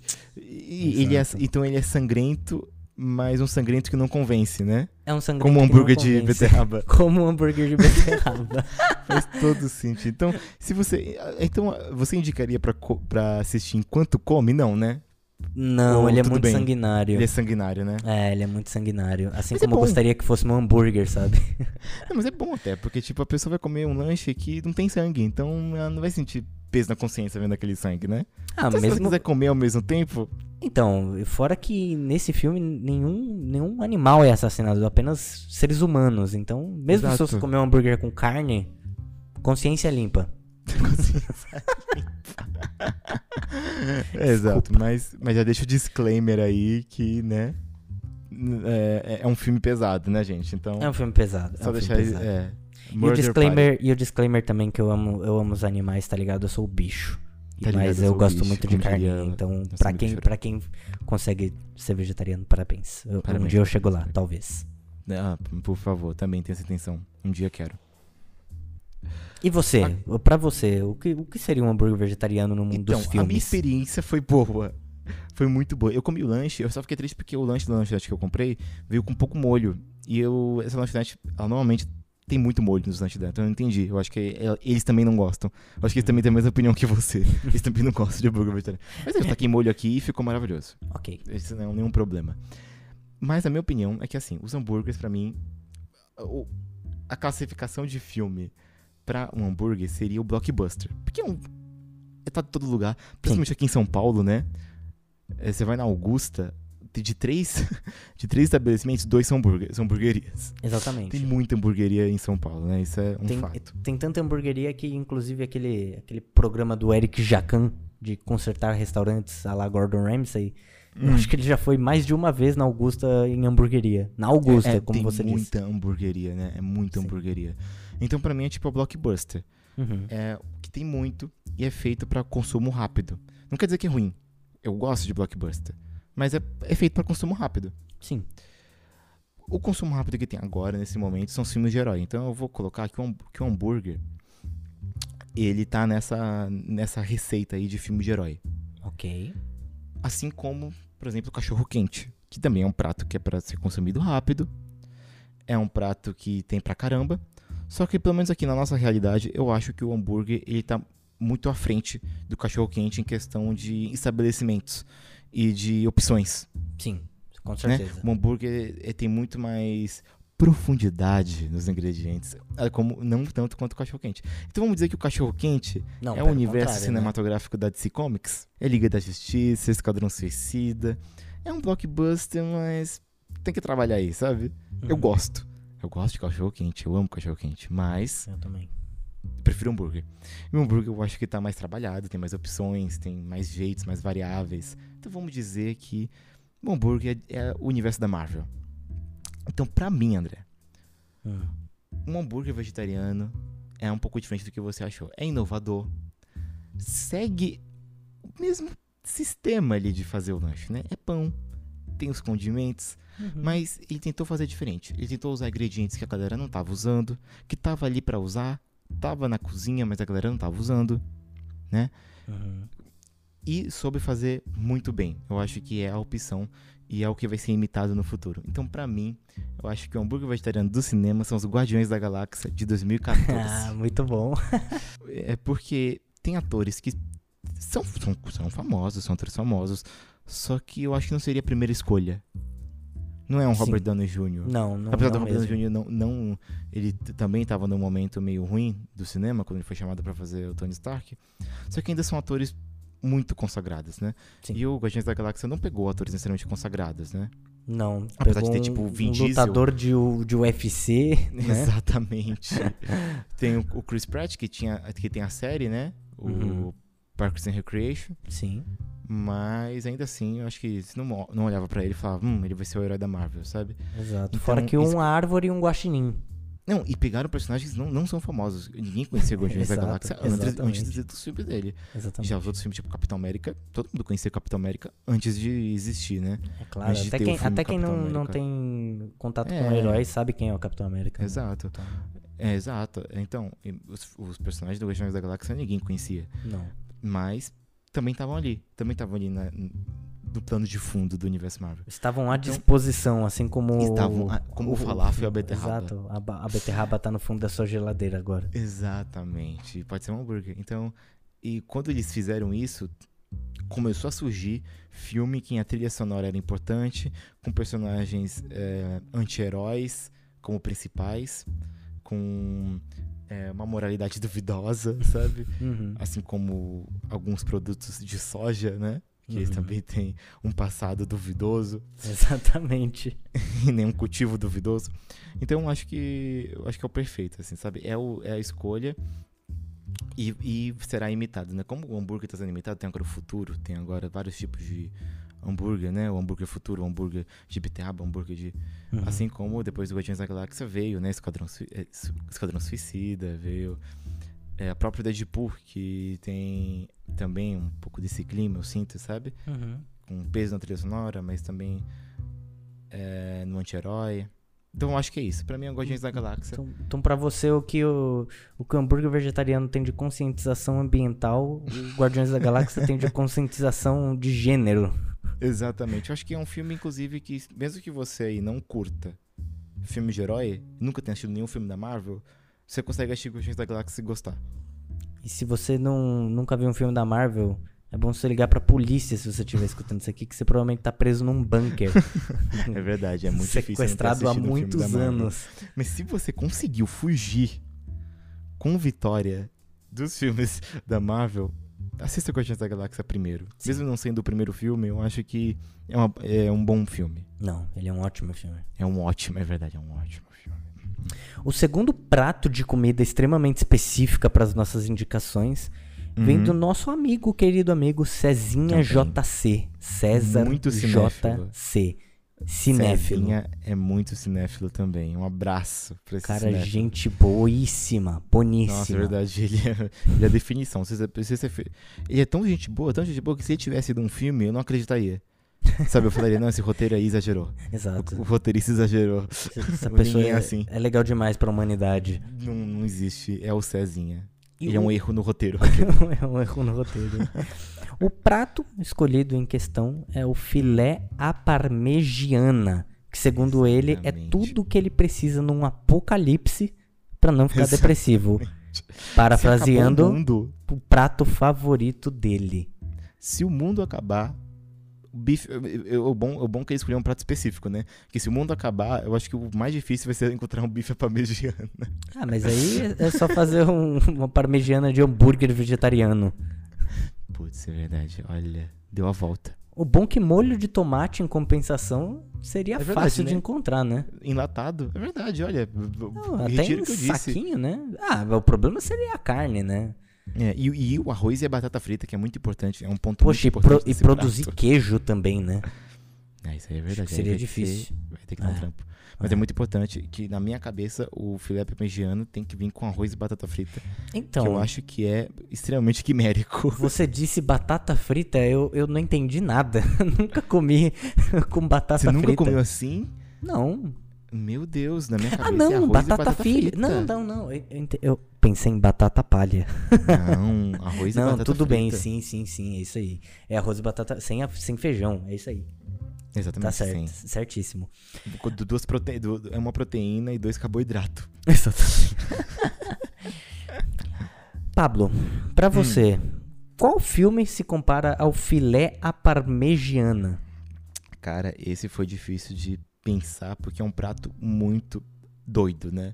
Ele é muito uma mistura de dois carboidratos, né? A galera não costuma fazer isso, né? Eu costumo fazer isso pra caramba, só que não é muito aconselhável, né? A saúde não, não indicam muito isso, mas Sim. é um bife com queijo, molho, arroz e batata frita, tudo ao mesmo tempo, tudo junto, pesado, Uhum. mas é bom, é gostoso. É muito pesado, mas a galera costuma comer, tipo, antes de ir pra firma, sabe? Tipo, é, tipo tá no almoço e pede um, um filé parmegiana. Cara, se eu faço Então- isso, eu preciso dormir depois. Exatamente, mas tem gente que consegue. Então eu pensei, pen- é, pensando no plano de fundo do bife parmegiana, filé parmegiana, que é um prato brasileiro. Olha isso, a gente acaba esquecendo dessa brasilidade que temos com o filé. Porque a gente sempre fala prato brasileiro, a gente não pensa em filé parmegiana, apesar de ter esse parmegiana, né? Que, é de Parma, Itália, Uhum. é só por conta do molho, né? Sim. Mas o prato em si, ele é brasileiro. Então eu pensei num filme brasileiro que fosse um pouco pesado, mas não pesado que vai te deixar enjoado, mas é um é pesado. É um filme apetitoso, suculento, André, Uhum. e que tem toda essa duplicidade que o filé parmegiana tem, né, do arroz e da batata frita. É tudo ao mesmo tempo ali, é dois é duas histórias sendo contadas ao mesmo tempo Uhum. mas que combina. Então, pra mim, é o filme Estômago, que tem tudo a ver também com comida, de 2007, a direção do Marcos Jorge. E tem o João Miguel, o ator, que tá no filme que você assistiu um dia desses, André, que é o Cinema Aspirina e Urubus. Hum. É o principal. Uhum. Ele é o principal deste filme. Tem o Babu Santana também, que ganhou notoriedade é, ainda mais, né? Que é um ótimo ator. Sim. É, e esteve no BBB e a galera, agora a galera tá vendo os filmes dele, né? Sim. O que é muito importante, porque ele é Claro. um ótimo, é um grandíssimo ator, ele é muito bom. Ele tá nesse filme, eu acho que esse filme é a melhor atuação dele que eu já vi. E esse filme, André, ele é contado. Você já assistiu o Estômago? Não Não, perguntei? nunca assisti. É um mas eu ótimo acabei de abrir a filme. página dele aqui. Ele, ele Cara, parece ser é bem um bonito. filme muito bom. Tem comida, tem um assunto de comida. Uhum. Mas quando você bate o olho na capa e no título, você acha que ele é pesado. Uhum, muito sim, mais pesado do que ele é, né? Sim. Estômago. Você já pensa que é gore. É. E aí tem um prato de macarrão no título, no, no, no- no- na capa. Parece pesado, né? Uhum. E é. Mas não é pesado como a gente pensa que é. Assim como filé parmegiana. Você consegue comer o filé parmegiana e você não vai passar mal. Você não vai assistir esse filme e ficar mal. Sim. Não é um filme nojento, sabe? Nesse sentido de pesado. É um filme pesado porque ele trata de assuntos pesados. Uhum. E é, é- é contado com duas linhas do tempo diferentes, mas que batem juntas. É, conta com um momento em que o personagem principal está na prisão Uhum. e um outro em que ele está é, buscando é, emprego e buscando construir uma vida na cidade. Um, um homem do campo, né? buscando é, emprego e buscando sua identidade na cidade. E essas duas histórias são contadas intercalando, e o melhor é que elas intercalam, mas as duas histórias se batem. Tipo, o, o assunto é o mesmo nos, nos momentos. Então, tipo, Aham. se a gente está contando sobre é, adaptação, é adaptação nesse futuro e nesse passado. Então acho que assim como a batata frita e o arroz, sabe? Aham. Que são duas histórias diferentes, dois, é, dois carboidratos diferentes, eu acho que essa história também tem isso. Ela é simultânea e é pesada, Uhum. mas é muito boa e não vai te dar indigestão. Esse filme não vai dar indigestão. Eu, eu fico até assustado, porque esse filme não é muito dito quando você fala de filme nacional, né? Eu não. Uhum. Eu, nunca nem ouvi filme. falar sobre. Exatamente. E é um filme com grande elenco. Grande elenco. E.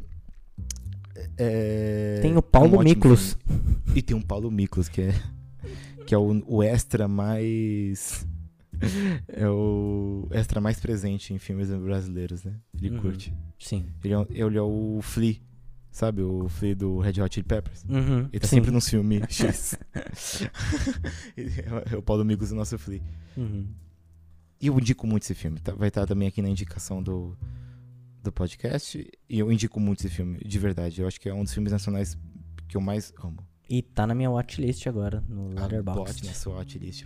Inclusive, a gente vai fazer essa lista de filmes que a gente indicou no Letterboxd. Ah, Então, bacana. Sim. Filmes indicados. Aham. Quem quiser, é só procurar por fora do plano Isso. Senhor Raposo, que vai encontrar essa lista. Inclusive, o Senhor Raposo vai estar lá também. Muito bom. Com notas. A gente vai botar algumas notas também sobre o filme. Boa. Que no Letterboxd permite isso. Bacana. Na, na lista, permite? Permite, permite. Olha, coisa linda. E a sua, André? Qual, o seu filé parmegiana é acompanhado com que filme? Cara, o meu filé parmegiana ele é um pouco diferente do seu filé parmegiana. Hum, Pra mim, o filé parmegiana é gostosinho, sabe? É gostosinho. sim, ele é. Mas ele é não. Então, é que pra, pra muita gente o filé parmegiana ele é Deus na terra, né? Deus no prato. Uhum. E pra mim o filé parmegiana é, é bom, mas ele é exagerado, ele é um exagero pra mim. Eu acho que ele é muita Ah, coisa. entendi. Ele é Ele too é. much going on, sabe? Ele é, ele é mesmo. Eu prefiro muito mais um, um bife à milanesa só. Hum, Porque é entendi. verdade, além dele ser um, um bife, né, com um monte de coisa, queijo, batata, molho de tomate, ele é um bife à milanesa com isso tudo, né? ele é um bife frito é e depois assado com essas coisas, né? Puta, é ou, verdade, ou, sei né, lá, cozinhado no molho. Então, é, ele é É muito. verdade. Ele é too much pra mim.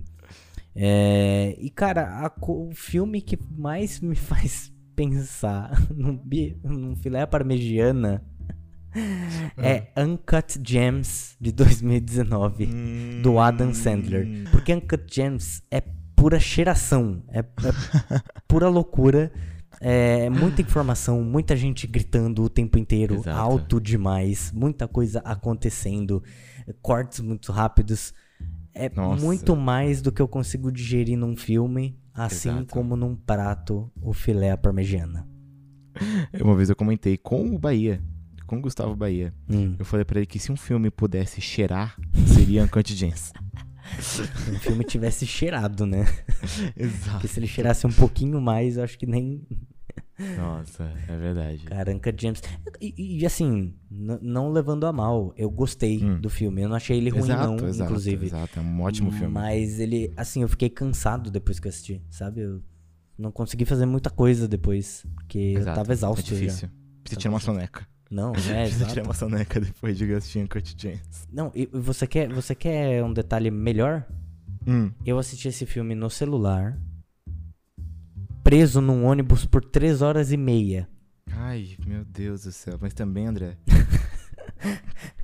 Então Eu talvez, talvez eu completamente- precise reassistir o filme em eu sou completamente, eu sou completamente é, oposto, contra. Eu sou completamente contra a instituição assistir filme no celular. É, eu concordo com de você. Deus. Eu concordo É, com você. A não ser que seja uma, você esteja obrigado, né? Tipo, você quer assistir filme é, com. Como posso dizer? Você quer assistir mais filmes na sua vida, o que Uhum. eu indico muito, é um, um ótimo remédio, mas você não tem tempo, então ótimo, né? Era justamente esse o, o Exato, caso. Exato. Aí eu entendo, aí eu entendo, mas ainda assim eu acho que tem não, filme a- que se perde muito. Não tem nem o que dizer. perde, Você perde, perde, perde. muito. Com o celular na mão, você presta atenção em muitas outras coisas que não só o É. filme, né? Exato, exato. O Wes Anderson, por exemplo, não pode assistir. Não pode assistir em celular. Não, impossível. É- Não, é é, se permitido- você baixar, é, o o seu celular, celular- vai quebrar. Trava. Exato. Ele Não trava. pode, não pode. Invadido por raposas amarelas, laranjinhas. Exato. Agora, o terceiro alimento extremamente Hum, específico O nosso último alimento do programa. pra fechar com chave de alimento Com chave de alimento. vem de uma pessoa muito especial, que é a minha Hum. noivinha linda, maravilhosa, Jaine Dona Simões. Jaine. Jaines. Dona Jaines. Ela nos indicou um alimento que Uma delícia. é bom pra caramba, mas eu comeria né? todo dia. Exato. Esse- Que é a, a salada de maionese.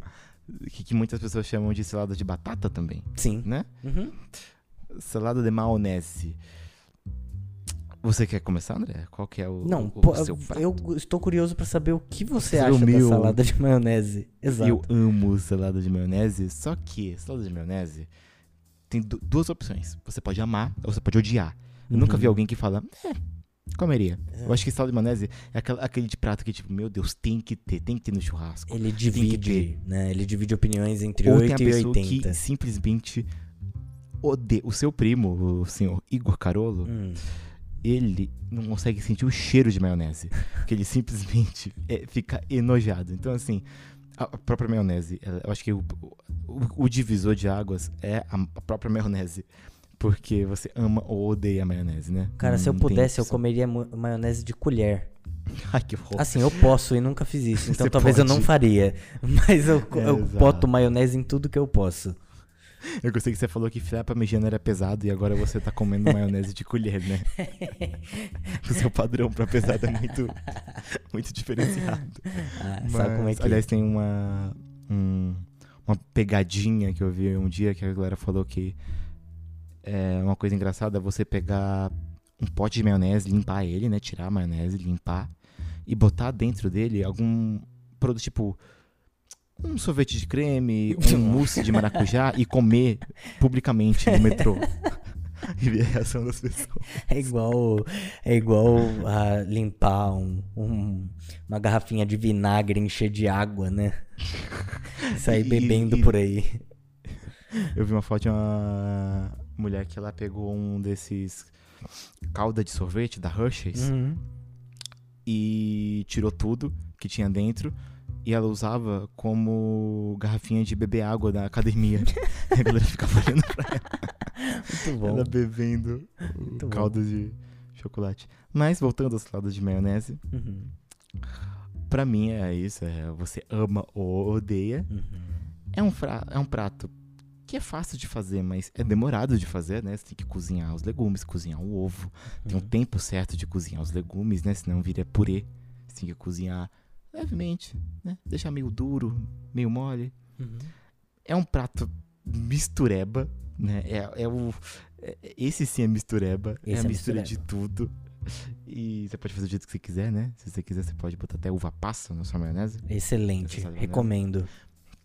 Eu, eu muito recomendo. né? Na- Natal está chegando, gente. É Graças tempo de botar uva passa em tudo que É. Nova passa e nós em qualquer coisa. Amo.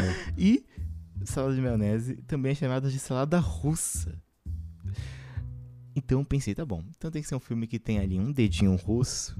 Tem que ter um, um russozinho ali por perto. Tem que ser uma mistureba.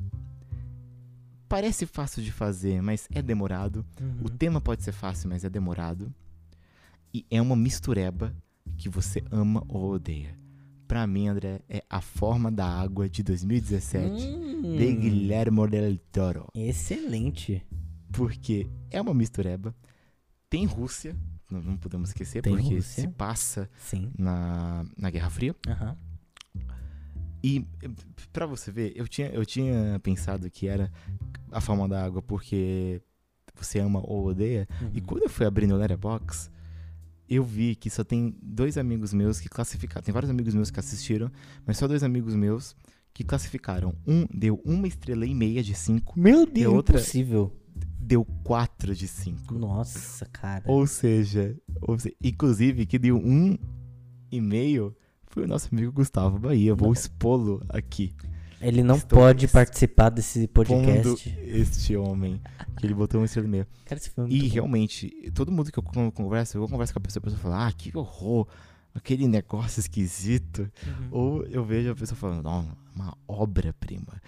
Então, e eu- não, não é uma história complexa, né? Não. É uma história não, ela complexa, é mas preto no, branco, certeza- preto no branco.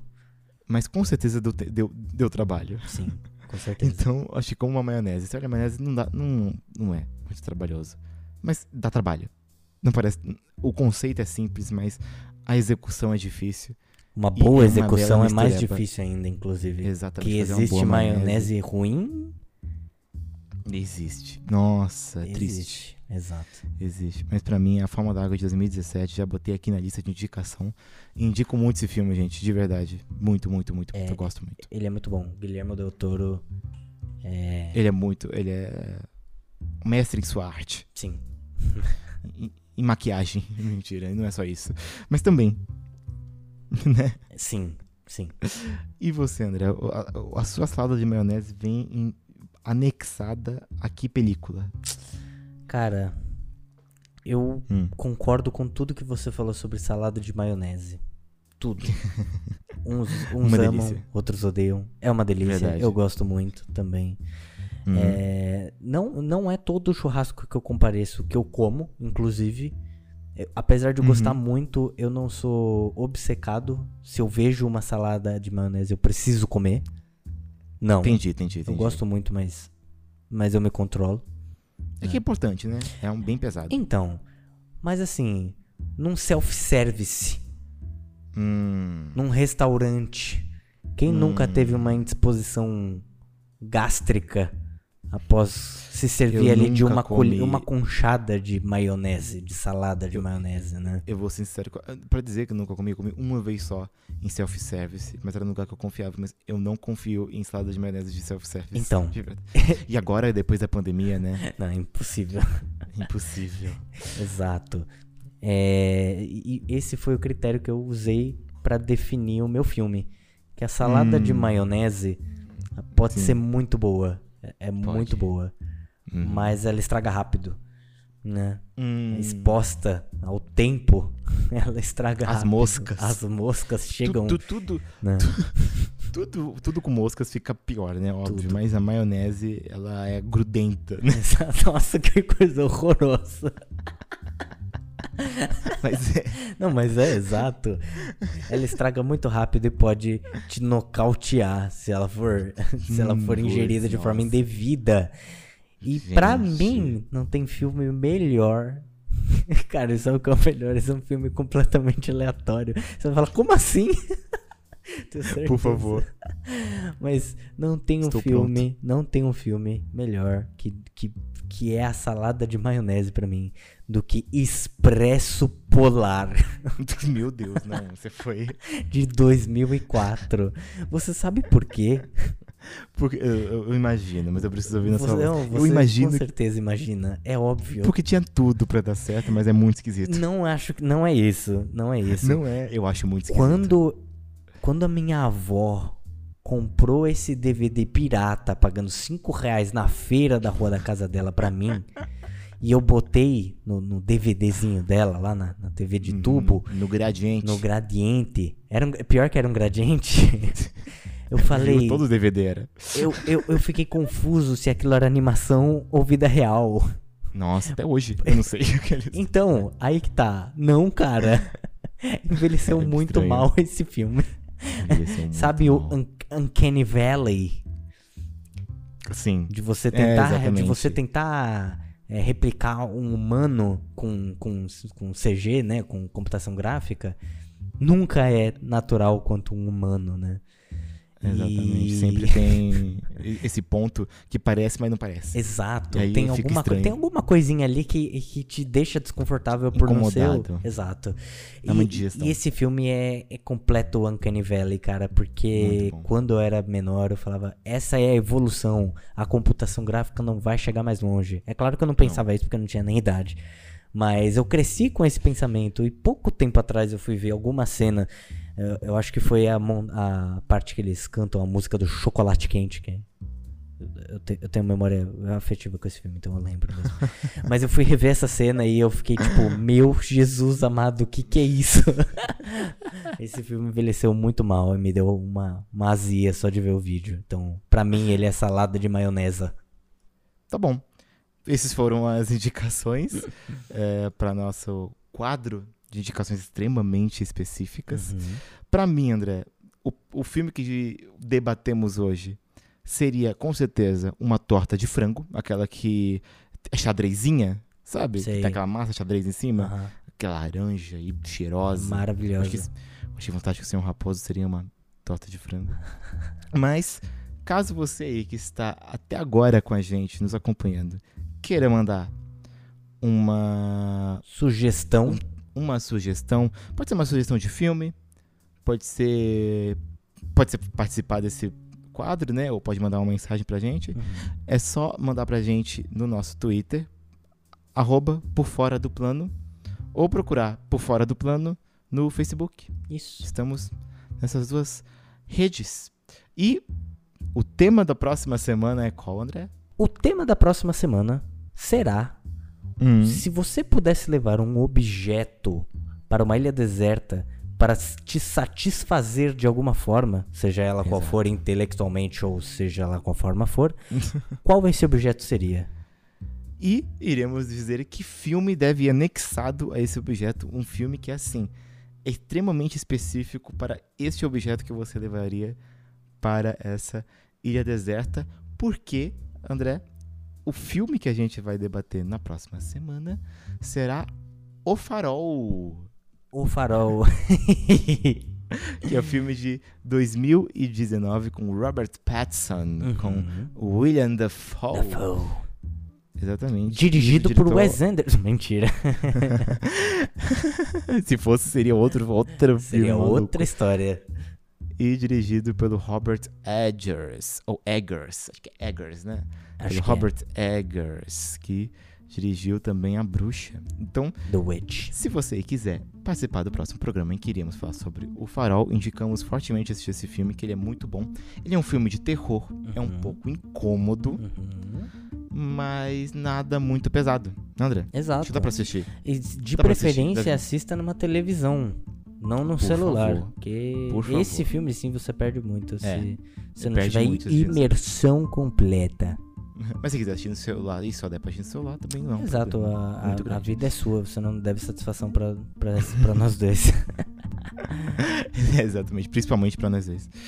Então é isso, o filme seguinte é O Farol. O tema seguinte é que objeto se levaria para uma ilha deserta Uhum. e que filme a gente iremos anexar um filme a este objeto. Exatamente. E Missão É isso, cumprida, obrigado. correto? Exatamente, obrigado demais por estar com a gente até este momento. Exato. Lembrando que você pode seguir a gente no Twitter e no Facebook, procurando por fora do plano Uhum. arroba por fora do plano no Twitter, lá você pode mandar o que quiserem.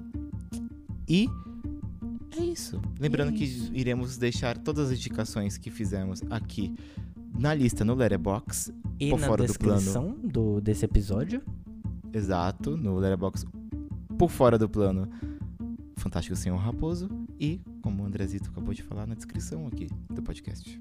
Exato. Se você escutou realmente até esse momento, muito obrigado agora. você, especialmente, Exatamente. porque, o negócio tá, tá grande.